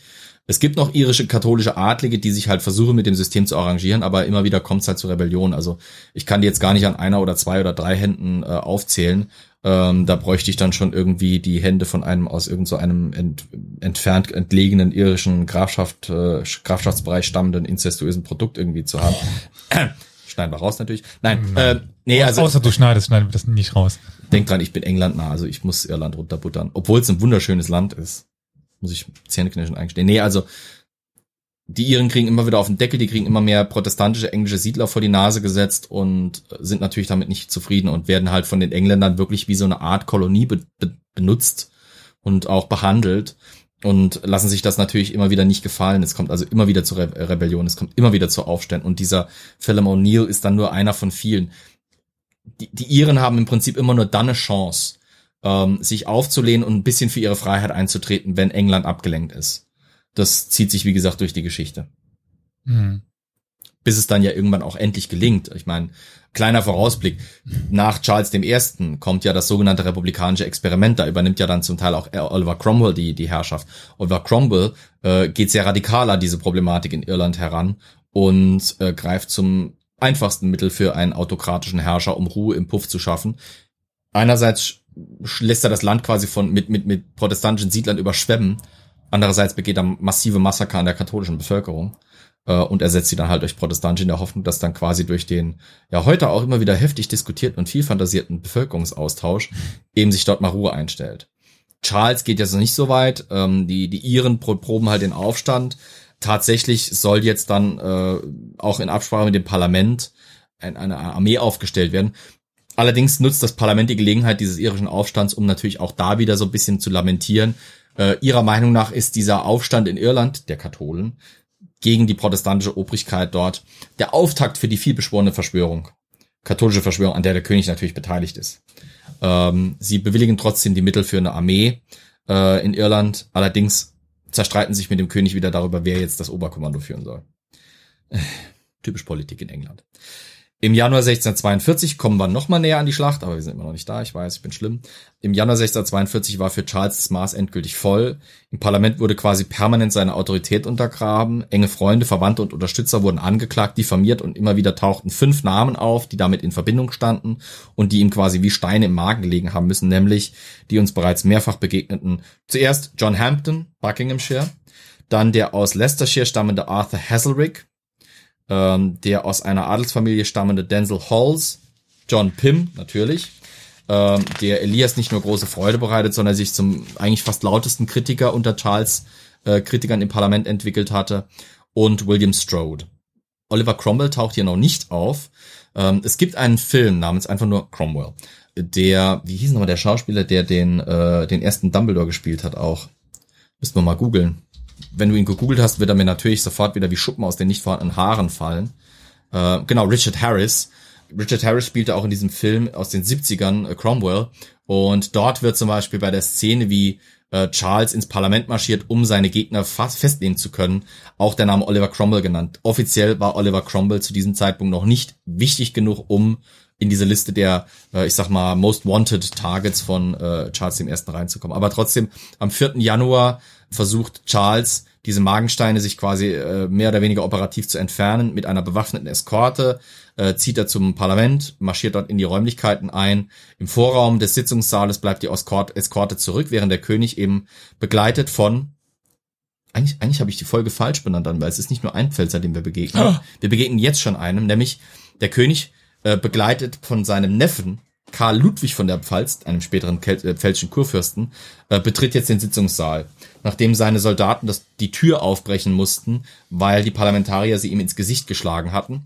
Wenn ihr euch mal die Öffnungszeremonie des Parlaments anguckt, das ist die Szene, die heute nachgemacht wird, wenn der Black Rod, der Gentleman Usher of the Black Rod, äh, mit seinem hübschen Anzug und seiner, seinem schwarzen Stab, der ihm seinen Namen gibt, auf die Tür des Unterhauses zugeht, die ihm in Gesicht zugeschlagen wird er muss dann mit seinem Stock an die Tür klopfen und dann erst darf er das Unterhaus zum ähm, zum äh, äh, ja darf er einladen, dass sie dann äh, der der Königin im Oberhaus beiwohnen bei ihrer Eröffnungsrede. Das ist diese Zeremonie, die basiert auf diesem Ereignis quasi, dass der König uneingeladen, ungewollt und ohne Rücksprache mit dem Parlament einfach dort auftaucht und dann auch noch unter Waffengewalt. Ähm, das ist ein so immenser Privilegienverstoß und, und Verletzung äh, quasi einer gewissen Autorität und Autonomie auch dieses Parlamentes, die äh, für massive Unruhe sorgt. Wenn ihr euch wundert, warum kommt da so ein Pfälzer jetzt mit? Die wollen halt sich überall mit einmischen. Also. ähm, Friedrich V. von der Pfalz, der berühmt-berüchtigte Winterkönig, der ja auch mit einer der Auslöser oder mit einer der berühmtesten Personen des frühen Dreißigjährigen Krieges war, war mit einer Stuart verheiratet. Elizabeth Stuart. Und äh, deswegen sind die Könige von England mit den Kurfürsten von der Pfalz durch Hochzeit sehr eng verbunden. Und die Nachfahren Friedrichs V.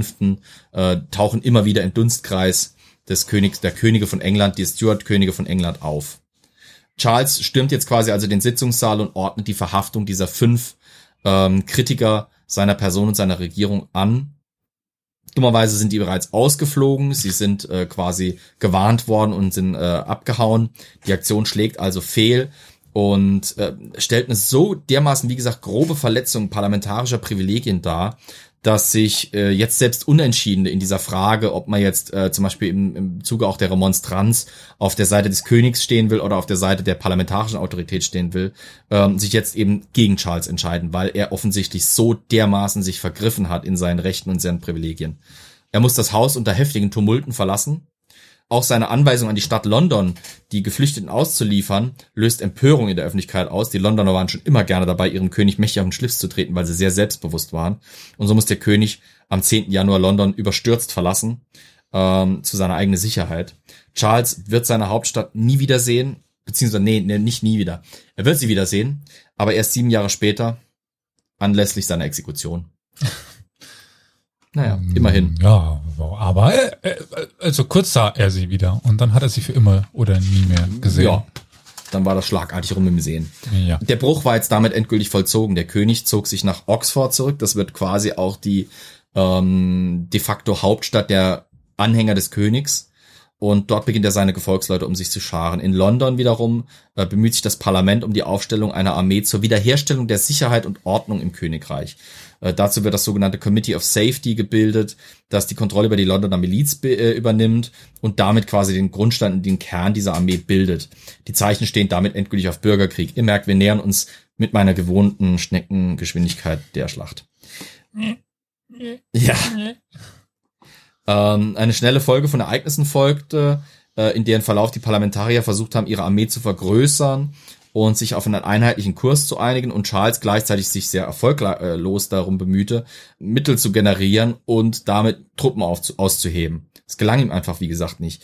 Er versuchte lokale Milizmagazine für seine Truppen äh, zu, zu leeren, wie zum Beispiel in Hull.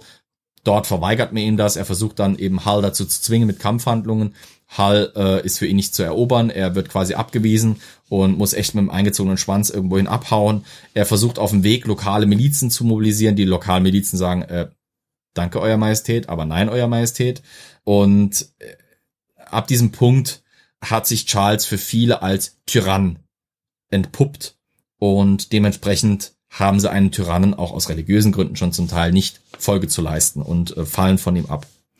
Im äh, Juli hatte das Parlament nochmal einen Versuch unternommen, formell ähm, seinen Forderungen Ausdruck zu verleihen und vielleicht Verhandlungen zu provozieren oder zu erreichen, um halt einen offenen Krieg mit dem König zu vermeiden. Äh, die sogenannten 19 Propositions, also 19 Vorschläge des Parlaments, wurden aber von Charles strikt und vehement abgelehnt. Am 22. August 1642 begab sich Charles dann nach Nottingham, wo er offiziell, wie es in der englischen Geschichtsschreibung heißt, sein Banner aufstellte oder, oder, oder hisste und dort auch seine Gefolgschaft offiziell aufrief, sich um ihn zu scharen, um äh, den Rebellen in London gegen seine königliche Autorität Einhalt zu gebieten. Und ab dem Punkt befinden wir uns dann offiziell im Bürgerkrieg. Da, da, da. Genau, er ruft jetzt offiziell, wie gesagt, zur bewaffneten Auseinandersetzung mit dem Parlament auf und dessen Vertretern. Er ließ die sogenannte Commission of Array ähm, einsetzen, die halt in den Befehl hatte, verschiedene ihm noch halbwegs ergebene Landbesitzer und Adlige äh, hinzugehen, äh, zu denen hinzugehen und ihre Landbevölkerung zu motivieren und zu mustern und zu mobilisieren. Trotzdem schaffte er es in Nottingham kaum 1500 Mann, um sich zu scharen. Ähm, deswegen zog er dann nach Westen in die Midlands und in Richtung Wales, wo er ganz passablen Rückhalt hatte, um Truppen auszuheben. Gegen Jahresende 1642 verfügten dann sowohl die parlamentarische als auch die königliche Armee über ähnliche Mannstärken von etwa 20.000 Mann. Wobei das Parlament vor allem Rückhalt in den urbanen Gegenden äh, Englands hat, vor allem im Südosten Englands hat, während der König vor allem in ländlichen Gegenden und im Nordwesten und Westen Englands eben seine Powerbases hat, wo ähm, er eben auf halbwegs Unterstützung und Rückhalt hoffen kann. Wer hatte denn die Unterstützung der bisherigen Soldaten eher? Also der da es keine wirkliche offizielle Armee gibt, sondern wie gesagt, die Milizen jetzt mobilisiert werden sollen, kann man das nicht so einfach sagen. Okay. Im Prinzip da komme ich aber auch gleich noch dazu, ist diese Armee des Parlamentes, die da aufgestellt wird, der Keim für die, das erste richtig stehende Heer in England. Okay. Die erste stehende Armee, die British Army, äh, hat ihre Wurzel im ersten englischen Bürgerkrieg. Hey, und damit äh, hätten wir übrigens das Vorgeplänkel für die Entstehung des Krieges äh, und den Weg, der uns ultimativ nach Naseby führt, weitestgehend abgeschlossen. Jetzt fehlt nur noch der Weg zu Naseby, richtig? Ja.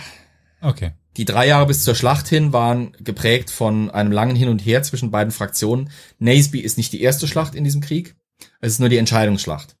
Ähm, ich überspringe aber einige. Ich nenne jetzt nur so ein paar relativ interessante und wichtige, relativ willkürlich übrigens von mir gewählt, aber sei es drum, in der sich eben, also diese Schlachten, in denen sich dann die Cavaliers, wie dann übrigens dann die, die äh, Unterstützer des Königs sich äh, inzwischen auch selber bezeichnen, sowie die Roundheads, das sind die Unterstützer des Parlaments, äh, gegenseitig ordentlich fetzen. Ähm, anfangs des Krieges lief es für Charles gar nicht so, gar nicht so schlecht. Er kann Anfangserfolge ähm, äh, verbuchen, zum Beispiel bei der Schlacht von Powick Bridge ähm, im September 1642 und bei mehreren kleinen Scharmützeln. Bei Edge Hill im Oktober 1642 konnte keine der beiden in den, ins Feld geführten Armeen, äh, die eine geführt von Prinz Charles und Prinz Ruprecht von der Pfalz, ja noch ein Pfälzer, äh, sowie den Lords Forth, Astley, Lindsay und Wilmot, Grandison und Byron, ähm, die andere wiederum geführt von Robert Devereux, dem Earl of Essex und Basil Fielding, Lord Fielding, keinen klaren Sieg erringen. Also ihr seht schon, auf der einen Seite der König und einige Adlige, aber auf der anderen Seite stehen auch Adlige. Wie ja, zum Beispiel der Earl of Essex. War ja aber auch ein Adelsparlament. Ja. Mehr oder weniger. Ja, absolut. Also. Also das, das habe ich vorhin, glaube ich, nicht ausreichend betont. Das englische Parlament ist erst heute ein wirklich demokratisches Parlament und selbst darüber kann man streiten. Zu damaliger Zeit ist dieses Parlament kein Parlament der Masse. Es ist kein Volksparlament. Es ist ein Parlament vor allem der besitzenden Schichten. Es ist ein mhm. Parlament der Wohlhabenden und der Privilegierten, die eben ähm, hier selber im Parlament sitzen und dann auch den Ton angeben können. Heute kann man immer noch, wie gesagt, darüber streiten, ob das immer noch ein Parlament der Privilegierten ist, aber auf jeden Fall ist es demokratischer, weil nominal hat jeder Engländer das Recht abzustimmen. Ja.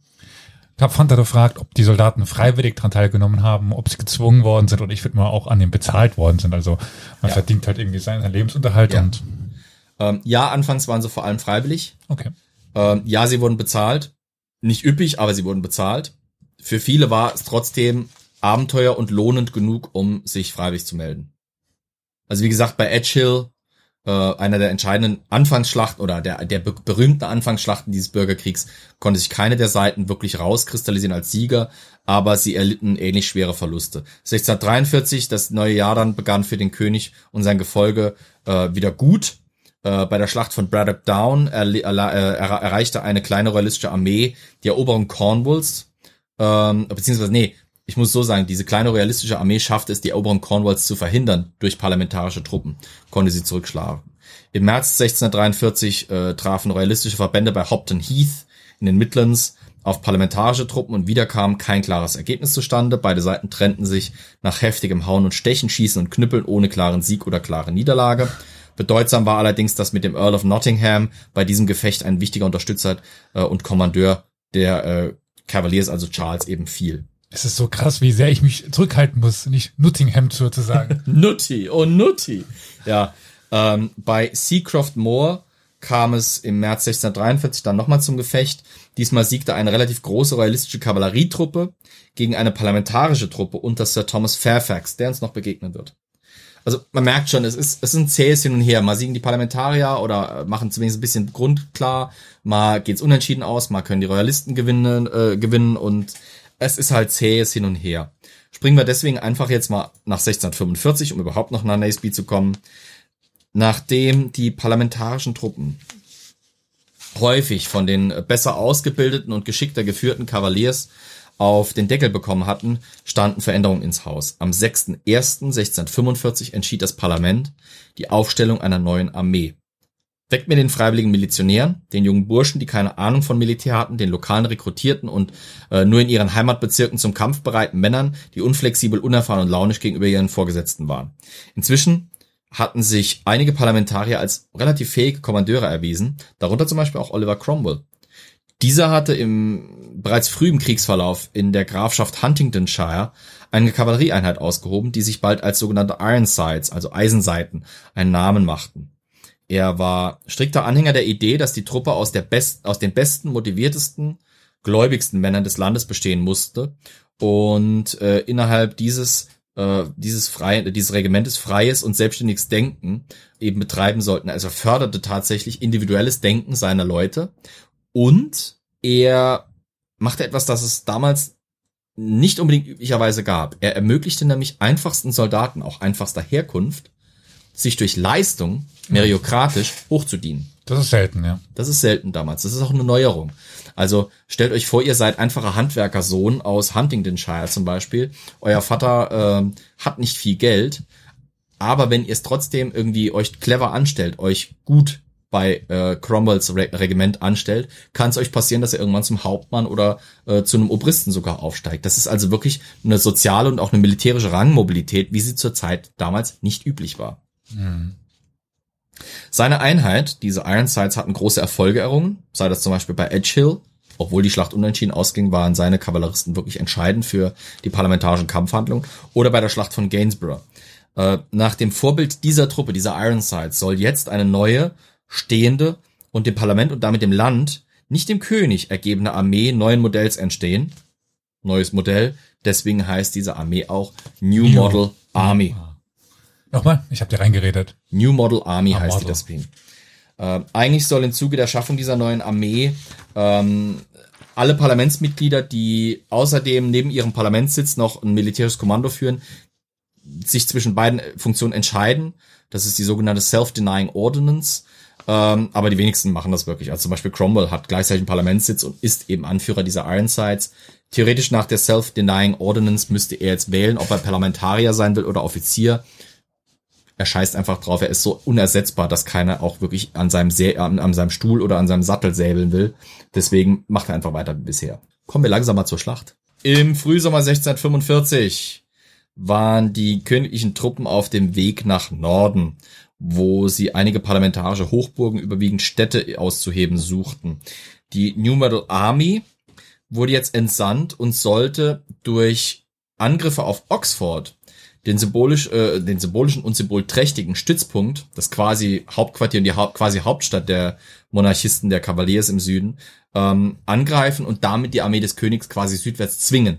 Weil es war klar, die königliche Armee ist zwar noch nicht wirklich im Feld geschlagen oder zerschlagen, aber wenn ihre Basis in Oxford fallen würde, wäre es schwierig, diese Armee aufrechtzuerhalten oder nochmal zu verstärken. Mhm. Und es wäre natürlich auch ein massiver Prestigeverlust, wenn äh, der König im Prinzip keine Basis mehr hat und nur noch mit seiner Armee ziellos durchs Land, ups, Entschuldigung, durchs Land ziehen muss. Das gelang tatsächlich auch so ein bisschen. Die Königlichen stürmten erstmal Leicester äh, auf dem Weg nach Süden und äh, wurden dann überrascht, als ihnen die Hauptarmee der Roundheads äh, südlich von Leicester plötzlich sehr nahe gekommen war. Man, man wähnte sie eigentlich eher im Raum Oxford. Tatsächlich war aber ähm, erstmal nur die Kerntruppe der Parlamentarier unter dem bereits uns begegnenden Sir Thomas Fairfax begegnet, ähm, der äh, in kurzer Zeit aber dann auch Verstärkung durch Kavallerieeinheiten zum Beispiel von Cromwell erhielt. Cromwell hatte sich so zum quasi de facto Kavalleriekommandeur der New Model Army ent entwickelt. Er war ein hervorragender Reiter, äh, Soldat und Reiterkommandeur. In der Gegend von Naseby hatten sich die marschierenden Armeen so sehr angenähert und die Parlamentarier sich so günstig zwischen sich äh, und den Royalisten und dem Weg nach Oxford positioniert, dass die Schlacht nach und nach unausweichlich wurde.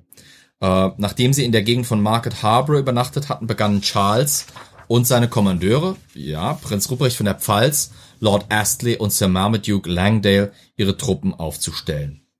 Ja. Wo liegt denn Naseby? Naseby äh, liegt südlich, wie gesagt, von Leicester in diesem Dreieck zwischen Birmingham, Northampton und Nottingham. Aber eher in Richtung Northampton.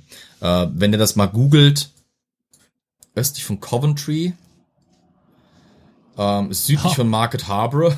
ich, ich sehe, da in der Nähe ist ja. äh, Rugby. Rugby ist in der Nähe, ja genau. Ähm, es ist also äh, quasi auf dem grünen Felde. Also wenn man es wirklich, wenn man wenn man nah ranzoomt, dann liegt das quasi zwischen Corby, Coventry, Leicester und Nottingham. Äh, nee, Northampton, so rum. Ähm, da liegt das quasi mittendrin. Es ist halt quasi entlang dieser Nord-Süd-Route gewesen, die halt man nehmen konnte, um äh, äh, eben nach Oxford zurückzukehren. Naseby selber war nur in der Nähe der Schlacht gelegen, hat aber für die Schlacht nur mäßig eine Rolle gespielt. Ähm, tatsächlich so Orte wie Market Harbor waren wesentlich interessanter. Was ich dazu sagen kann, schon mal vorneweg. Wenn ihr mal nach England kommt und in dieser Gegend unterwegs seid, das Schlachtfeld von Naseby ist eines der meines Erachtens am besten erschlossenen Denk Schlachtfelder und Denkmäler oder Schlachtfelddenkmäler, ähm, die es gibt. Also es gibt eine ganze Wandertour über das Schlachtfeld. Das heißt, ihr könnt wirklich auf den Spuren der beiden Armeen marschieren. Es gibt verschiedene aufgearbeitete Denkmäler. Es gibt äh, Viewpoints, wie zum Beispiel Fairfax's Viewpoint, wo also quasi die überlieferten Standorte der Kommandeure in dieser Schlacht waren, die man dann erwandern kann. Und die sind auch sehr gut mit, mit ziemlich gut gemachten Tafeln von lokalen historischen Vereinen und Reenactment-Vereinen ähm, äh, ausgestattet. Naseby ist wirklich, wie gesagt, eines der best aufgearbeitetsten äh, äh, historischen Schlachtfelder, die ich kenne. Elias ist auch gerade schon im Hintergrund fröhlich am Durchklicken darauf. Das kann man auch per Street View äh, erschließen und da ein Mädchen in pinker Jacke entdecken, hurra. Ähm, also es ist schon, es ist schon äh, ein ziemlich eindrucksvoller Ort auch. Man kann, wie gesagt, wirklich nachvollziehen, wie es die Soldaten, wie die marschierten etc., weil das so gut gemacht ist mit Schildern. Aber naja, Jetzt muss ich mir mal langsam meine Karten zusammen äh, sammeln, weil äh, sonst kann ich das auch schlecht erklären. Ähm, insgesamt führten die Königlichen etwas mehr als äh, 4000 Briten und 3000 Infanteristen ins Feld, die dann an den, in den Morgenstunden des 14. Juni ähm, zur Verfügung standen und unter dem königlichen Banner Aufstellung nahmen. Südlich von der Stellung der Königlichen, eben bei äh, Market Harbor, ähm, bezogen jetzt die Einheiten der New Model Army und das Sir Thomas Fairfax, Oliver Cromwell, Henry Ireton und Philip, Philip Skippen ihre Stellung am Mill Hill von Naseby. Sie führten 6000 Briten und 7000 sehr frisch rekrutierte Infanteristen, dazu knapp 700 Dragoner in den Kampf. Problem für sie halt eben, ihre New Model Army war noch wirklich sehr neu. Das heißt, sie war auch noch nicht erprobt. Für die Königlichen war das eine von vielen Schlachten. Sie hatten viele Erfolge verbucht, sie waren erfahren, sie waren eingespielt, es waren Veteranen. Die New Model Army war quasi neu organisiert, in neuer Führung, in neuer Struktur und musste sich erst noch äh, ausarbeiten und äh, beweisen. Was spannend ist, es gibt einen Kupferstich dieser Schlacht, den habe ich mir auch mal ausgedruckt. Elias schmeißt den auch gerade in den Stream für die Zuschauerinnen und Zuschauer.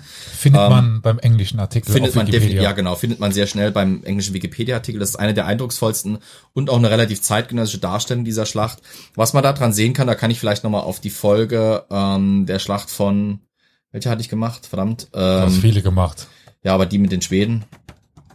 Äh, ja. Äh, die, wo der König starb, das war hm. Leuten? Lützen, Nein, Lützen, Lützen, Lützen war nicht das. Leuten, Leuten Lützen. war ich. Genau, die Schlacht von Lützen verweisen, wo ich im Vorfeld bisschen auf Gewalthaufen, ähm, schwedische Kriegsordnung, überhaupt Kriegführung im 17. Jahrhundert eingegangen bin. Was bei der Schlachtdarstellung von Naseby sehr interessant ist, ist, dass man hier schon sieht, dieses schwedische Prinzip dieser sogenannten Halbdivision oder, oder ähm, äh, Halbregimenter hatte sich durchgesetzt. Also wir haben Pikeniere immer noch auf dem Schlachtfeld, Nahkämpfer auf dem Schlachtfeld, aber der Anteil an Schützen ist schon erstaunlich groß geworden. Ähm, die funktionieren, also die Formationen funktionieren so, wir haben in der Mitte einen Block aus Pikenieren und an beiden Seiten der Formationen Schützen. Ähm, diese Schützen sind teilweise äh, acht bis zehn Reihen tief aufgestellt und machen äh, oder vollführen den sogenannten Kontermarsch.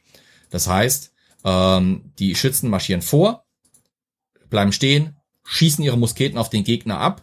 Die Reihe, die vorne gestanden hat, die erste Reihe, die vorne gestanden und geschossen hat, marschiert quasi zwischen den Soldaten der zweiten, dritten und den Folgereihen durch ans hintere Ende der Formation. Auf dem Weg dahin beginnt sie schon nachzuladen und bis sie dann hinten am Ende der Formation angekommen ist, sollte sie idealerweise fast schon wieder nachgeladen haben. Auf jeden Fall rotieren quasi so die Reihen dieser Formation durch und man hat, man hat idealerweise vorne, äh, vorne weg ein, ein permanentes Dauerfeuer, das die gegnerischen Nahkämpferformationen vor allem ausdünnen soll. Beide Armeen sind dargestellt, dass sie sich so formiert haben und es ist auch äh, naheliegend, dass sie beide so gekämpft haben, weil das war die äh, sich als effektivst herausgestellte oder äh, rauskristallisierte Form der Kriegführung der damaligen Zeit. Was wir feststellen können, ist, äh, wir haben eine deutliche, äh, sehr einfache Feldaufstellung.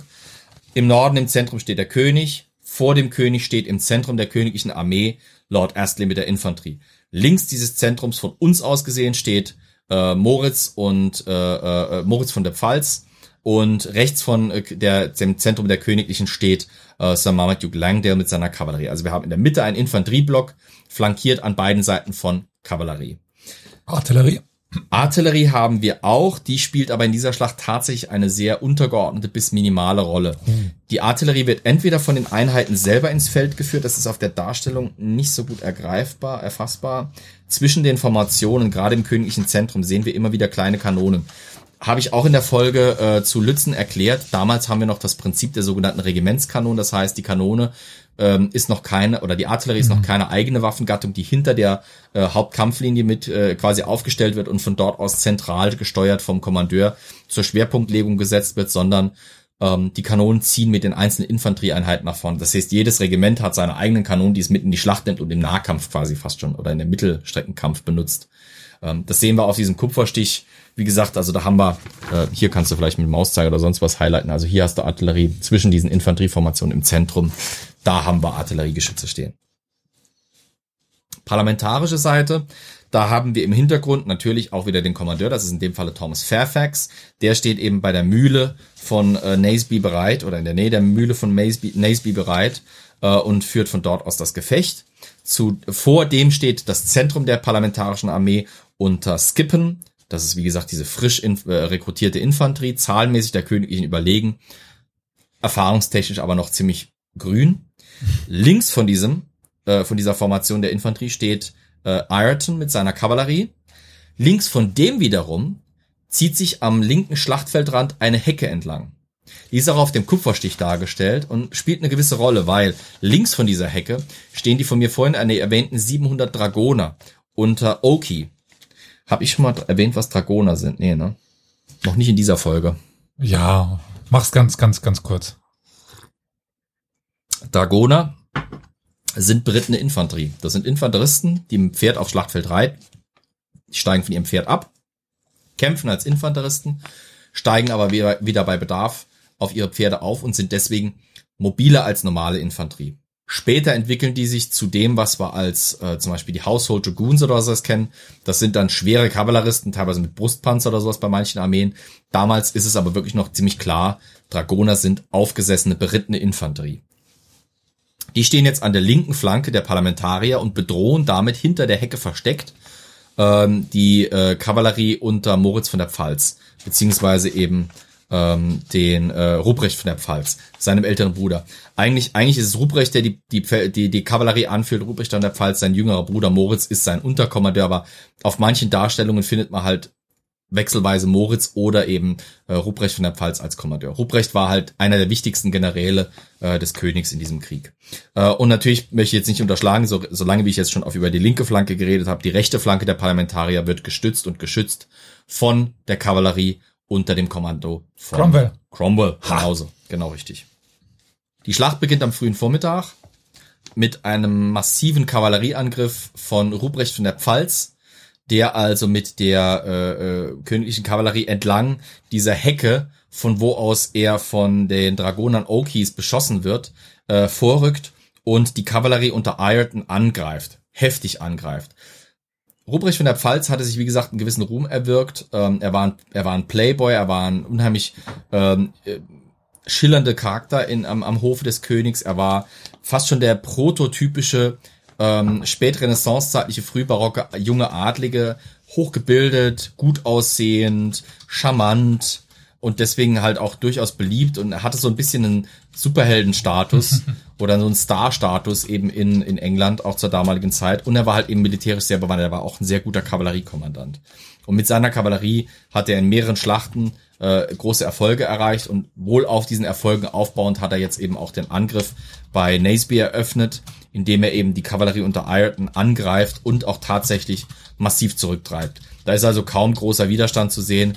Der schwappt da über das Schlachtfeld runter. Die Dragoner von Oki, ja, die snipen da so ein bisschen was raus, äh, nehmen ein bisschen Gewalt aus diesem Angriff heraus, aber trotzdem können sich die parlamentarischen äh, Kavalleristen an der linken Flanke der Parlamentarier nicht halten. Sie werden von Ruprecht regelrecht vom Schlachtfeld runtergefegt. Ähm, so weit, dass Ruprecht quasi für einen Großteil der Schlacht aus dieser Schlacht verschwindet. ähm, ja, es ist merkwürdig. Sinnvoll wäre gewesen, dass er seinen Angriff stoppt, sobald mhm. er die Truppen vom eigentlichen Schlachtfeld vertrieben hat, zurückreitet und seine Ursprungsposition einnimmt oder zumindestens mit seiner Kavallerie versucht, irgendwo äh, den Gegner in den Rücken zu fallen, weil er wäre in der Position dazu gewesen. Tatsächlich, was aber passiert ist, erst überrollt diese Kavallerie den gegnerischen Artilleriezug. Das heißt, die Parlamentarier verlieren einen großen Teil ihrer Artillerie zunächst äh, zu Beginn der Schlacht und dann rücken diese Kavalleristen nach Naseby rein, wo sie den äh, Tross des parlamentarischen Heeres überfallen und plündern. Also die sind im Prinzip so äh, beutegierig und nein, es sind keine Pfälzer, es sind Engländer unter dem Befehl eines Pfälzers. Der Pfälzer schafft es leider nicht, die Engländer unter Kontrolle zu bringen. die plündern also sich fröhlich hinter den parlamentarischen Linien was zusammen, während sich die Schlacht jetzt anfängt zu entfalten. Weil nach dem Angriff ähm, von äh, Ruprecht ähm, ist Oki unbeschäftigt. Er rückt mit seinen Dragonern von hinter der Hecke auf das Schlachtfeld rein, wo inzwischen sich die beiden Infanterieblöcke der beiden gegnerischen Armeen in Bewegung gesetzt haben und jetzt in der Mitte des Schlachtfelds aufeinanderprallen.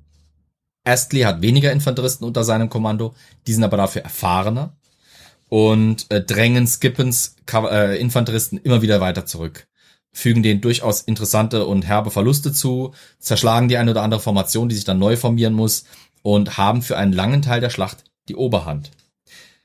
Jetzt kommt Cromwell ins Spiel.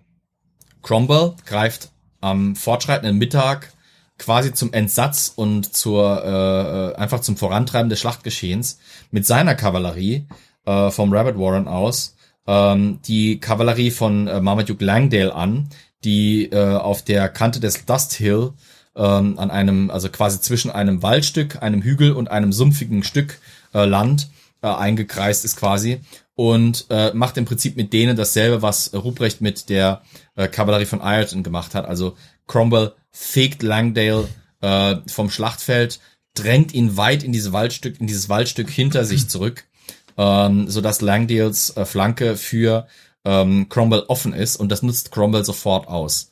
Ähm, während also, ja. Haben wir quasi so eine schiefe. Ja, im Prinzip Position. haben wir fast eine, eine, eine gegenläufige Schlachtbewegung, ja. um einen virtuellen Ruhepunkt eben in der Mitte der Schlacht, wo die Infanterie in einer Keilerei ver, ver, verstrickt ist. Prinzipiell hätten diese Infanterieblöcke, wie gesagt, so kämpfen sollen. Die Schützen der jeweiligen Formation sollen die Schützen und die äh, Infanteristen oder die Nahkämpfer der gegnerischen Formation ausdünnen, bevor die überhaupt aufeinandertreffen. Problem dabei ist, die kommen irgendwann in eine Nahkampfkeilerei und da bringen die, nah die Fernkämpfer nichts mehr. Die kommen nicht mehr dazu, ihre Musketen nachzuladen. Ähm, es wird manchmal davon geredet, dass die Schlacht von Naseby, gerade dieser Infanteriekampf im Zentrum der Schlacht, ein letztes Aufbäumen mittelalterlicher Kriegführung sei. Weil da wird wirklich geknüppelt, gekämpft, gestochen, gehauen, was das Zeug hält, was eigentlich der, der Kampfführung, der Kriegsführung der Zeit nicht mehr hundertprozentig entspricht, aber einfach den Umständen entsprechend ringen die Leute da wirklich im wahrsten Sinne des Wortes miteinander. Äh, Cromwell nutzt seine Funktion oder seine, seine, seine Effektivität an seiner Flanke aus. Er, wie gesagt, hat Langdale zurückgedrängt und äh, zwackt jetzt einen Teil seiner Kavallerie ab, um ähm, der äh, bis dahin sehr erfolgreichen Infanterie Astleys, äh, der königlichen Infanterie im Zentrum, in die Flanke zu fallen.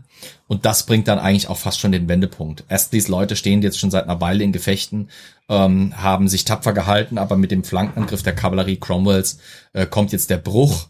Die äh, Infanterie unter Astley fängt an, ähm, sich zurückzuziehen bzw. zu brechen. Zwischenzeitlich soll der König dann versucht haben, in die Schlacht einzugreifen. Er steigt auf sein Pferd, möchte mit seiner äh, Leibgarde in den Kampf reiten, um Cromwell entgegenzureiten und da versuchen, irgendwie Druck von seiner Infanterie zu nehmen. Aber einer seiner Adligen greift ihm in die Zügel und hindert ihn daran, das zu tun. Bittererweise ähm, führt dieser Adlige den König dann auch noch quasi die Strecke zurück, die er bis dahin zurückgelegt hat. Das wird gesehen von königlichen Truppen.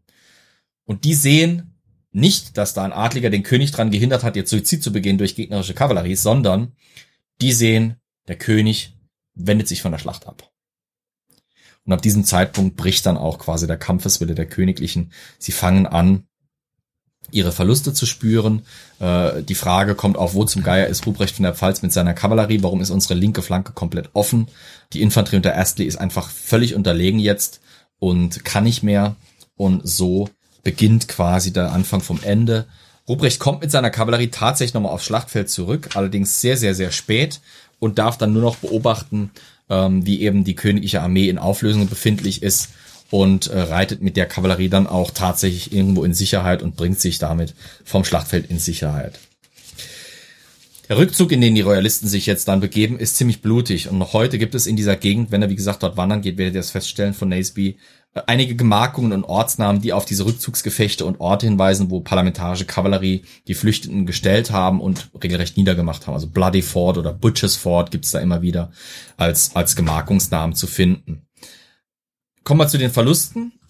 Die Königlichen verlieren 1500 Mann und äh, Verwundete. Viereinhalbtausend Mann der Königlichen gehen in Gefangenschaft. Die New Model Army hat circa 4500 Tote und Verletzte. Das heißt, die New Model Army hat zwar schwere Verluste erlitten, kann aber aufgrund ihrer äh, äh, Überlegenheit, zahlenmäßigen Überlegenheit und äh, ihrer taktischen äh, Bodengewinne eben die Schlacht für sich entscheiden und geht deswegen siegreich aus dieser Sache hervor. 1446 ebbte der Konflikt dann nach und nach ab, denn die Schlacht von Naseby bedingt auch, dass die königliche Armee sich von diesem Schlag nicht mehr erholen kann. Die Königlichen können diese Verluste aus dieser Schlacht nicht mehr wettmachen äh, und äh, verlieren auch dann nach und nach ihre Basen, ihre Rückzugsorte, ihre Rückhalte und damit ist der Krieg für sie auch wirklich nicht mehr zu gewinnen. Es geht wieder an den Verhandlungstisch zurück. Das Parlament und Charles waren aber beide nicht bereit, ihre Position oder Überzeugungen irgendwie äh, zu kompromittieren oder äh, da irgendwie klein beizugeben. Und so bricht dieser Bürgerkrieg nach zwei Jahren quasi nochmal neu aus. Ähm, das soll aber dann, der zweite Bürgerkrieg soll dann aber eine, vielleicht eine andere Folge mal zieren. Insgesamt endeten die Phase der englischen Bürgerkriege damit, dass äh, der oder diese diese ersten beiden Bürgerkriege damit, dass äh, König Charles I. als Tyrann am 30. Januar 1649 in London hingerichtet wurde, geköpft wurde und damit war natürlich ein ja, mächtiger Schlag in der Geschichte Englands getan. Die Monarchie endete für eine ganze Weile.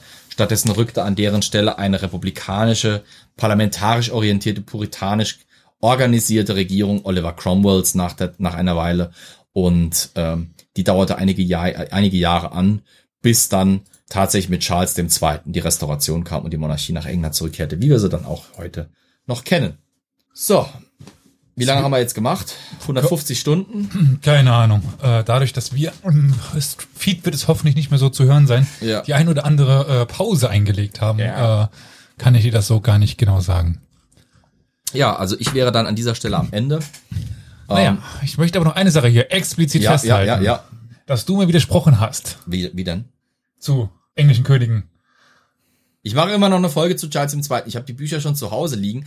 Er war nicht so schlecht, wie du ihn mal dargestellt hast. er war nicht gut, aber war nicht, er war nicht so gut, wie ich ihn gerne hätte, aber war nicht so schlecht, wie ja, du ihn machen willst. Hier. Okay. Das, Spielt keine Rolle. Sieben, sieben Arschtritte noch von der Strichliste letztes Mal. Ah, Na egal. Werde ähm, ich in mein Soundboard einmal äh, einprogrammieren.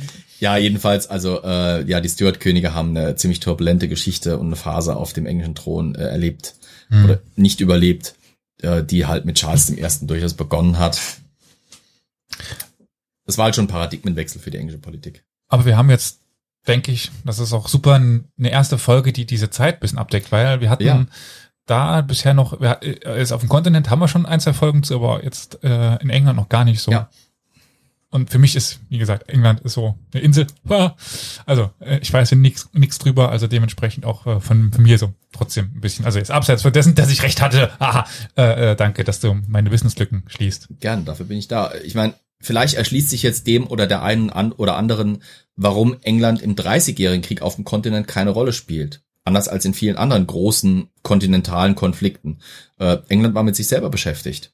Punkt um die konnten einfach nicht wirklich auf dem Kontinent so mitwirken, wie sie es vielleicht gerne gehabt hätten, mhm. wie es vielleicht auch aufgrund ihrer Verwandtschaftsverhältnisse schön für die Pfälzer, äh, für die Kurpfälzer gewesen wäre, weil sie einfach damit beschäftigt waren, sich selber um ihr politisches System zu kloppen. Wie viel darf das Parlament, wie viel darf der König, wie viel darf das Parlament nicht, wie viel darf der König nicht. Das war halt der ultimative Konflikt. Ähm, und dann kommt halt noch diese religiöse Färbung da rein. Cromwell will einen Gottesstaat, keine Theokratie, wie wir sie vielleicht jetzt verstehen würden, und keinen Gottesstaat, wie vielleicht manche radikale Auslegungen des Islam es fordern würden, aber trotzdem einen Staat, in dem äh, das göttliche Gute quasi die der Richtwert sein soll. Ich denke aber dazu kommen wir dann ja in den nächsten Wochen nochmal, wenn es dann weitergeht mit ungefähr der, der, Thematik. Das hier dürfte jetzt Schlachten der Weltgeschichte so ein bisschen sein. Ich glaube mittlerweile die 18. oder 19. Ja. Folge. Also da sind wir auch schon so ein bisschen vorangekommen. Eigentlich habe ich ja mit dem Barbareskenkrieg schon eine, eine weitere Serie eröffnet, nämlich Kriege der Weltgeschichte. Im Prinzip habe ich theoretisch noch einen Krieg auf, auf, auf Reserve, den wir demnächst noch machen könnten. Mal gucken. Ja, dann müssen wir das noch im Nachhinein so benennen. Aber egal, ja. Äh, ich denke, wir können dann auf die Zukunft verweisen und ähm, wünschen euch jetzt erst einmal dass es bei euch hoffentlich kühler ist, als es bei uns jetzt gerade. Äh, wir ja. gehen jetzt gleich wieder vor den Ventilator, vor die Klimaanlage und genießen die Kühle. Dann bedanken wir uns noch bei den Produzentinnen unseres Podcasts. Das sind Franziska, Roman und Jürgen. Und sagen, ja, auf ein nächstes Mal.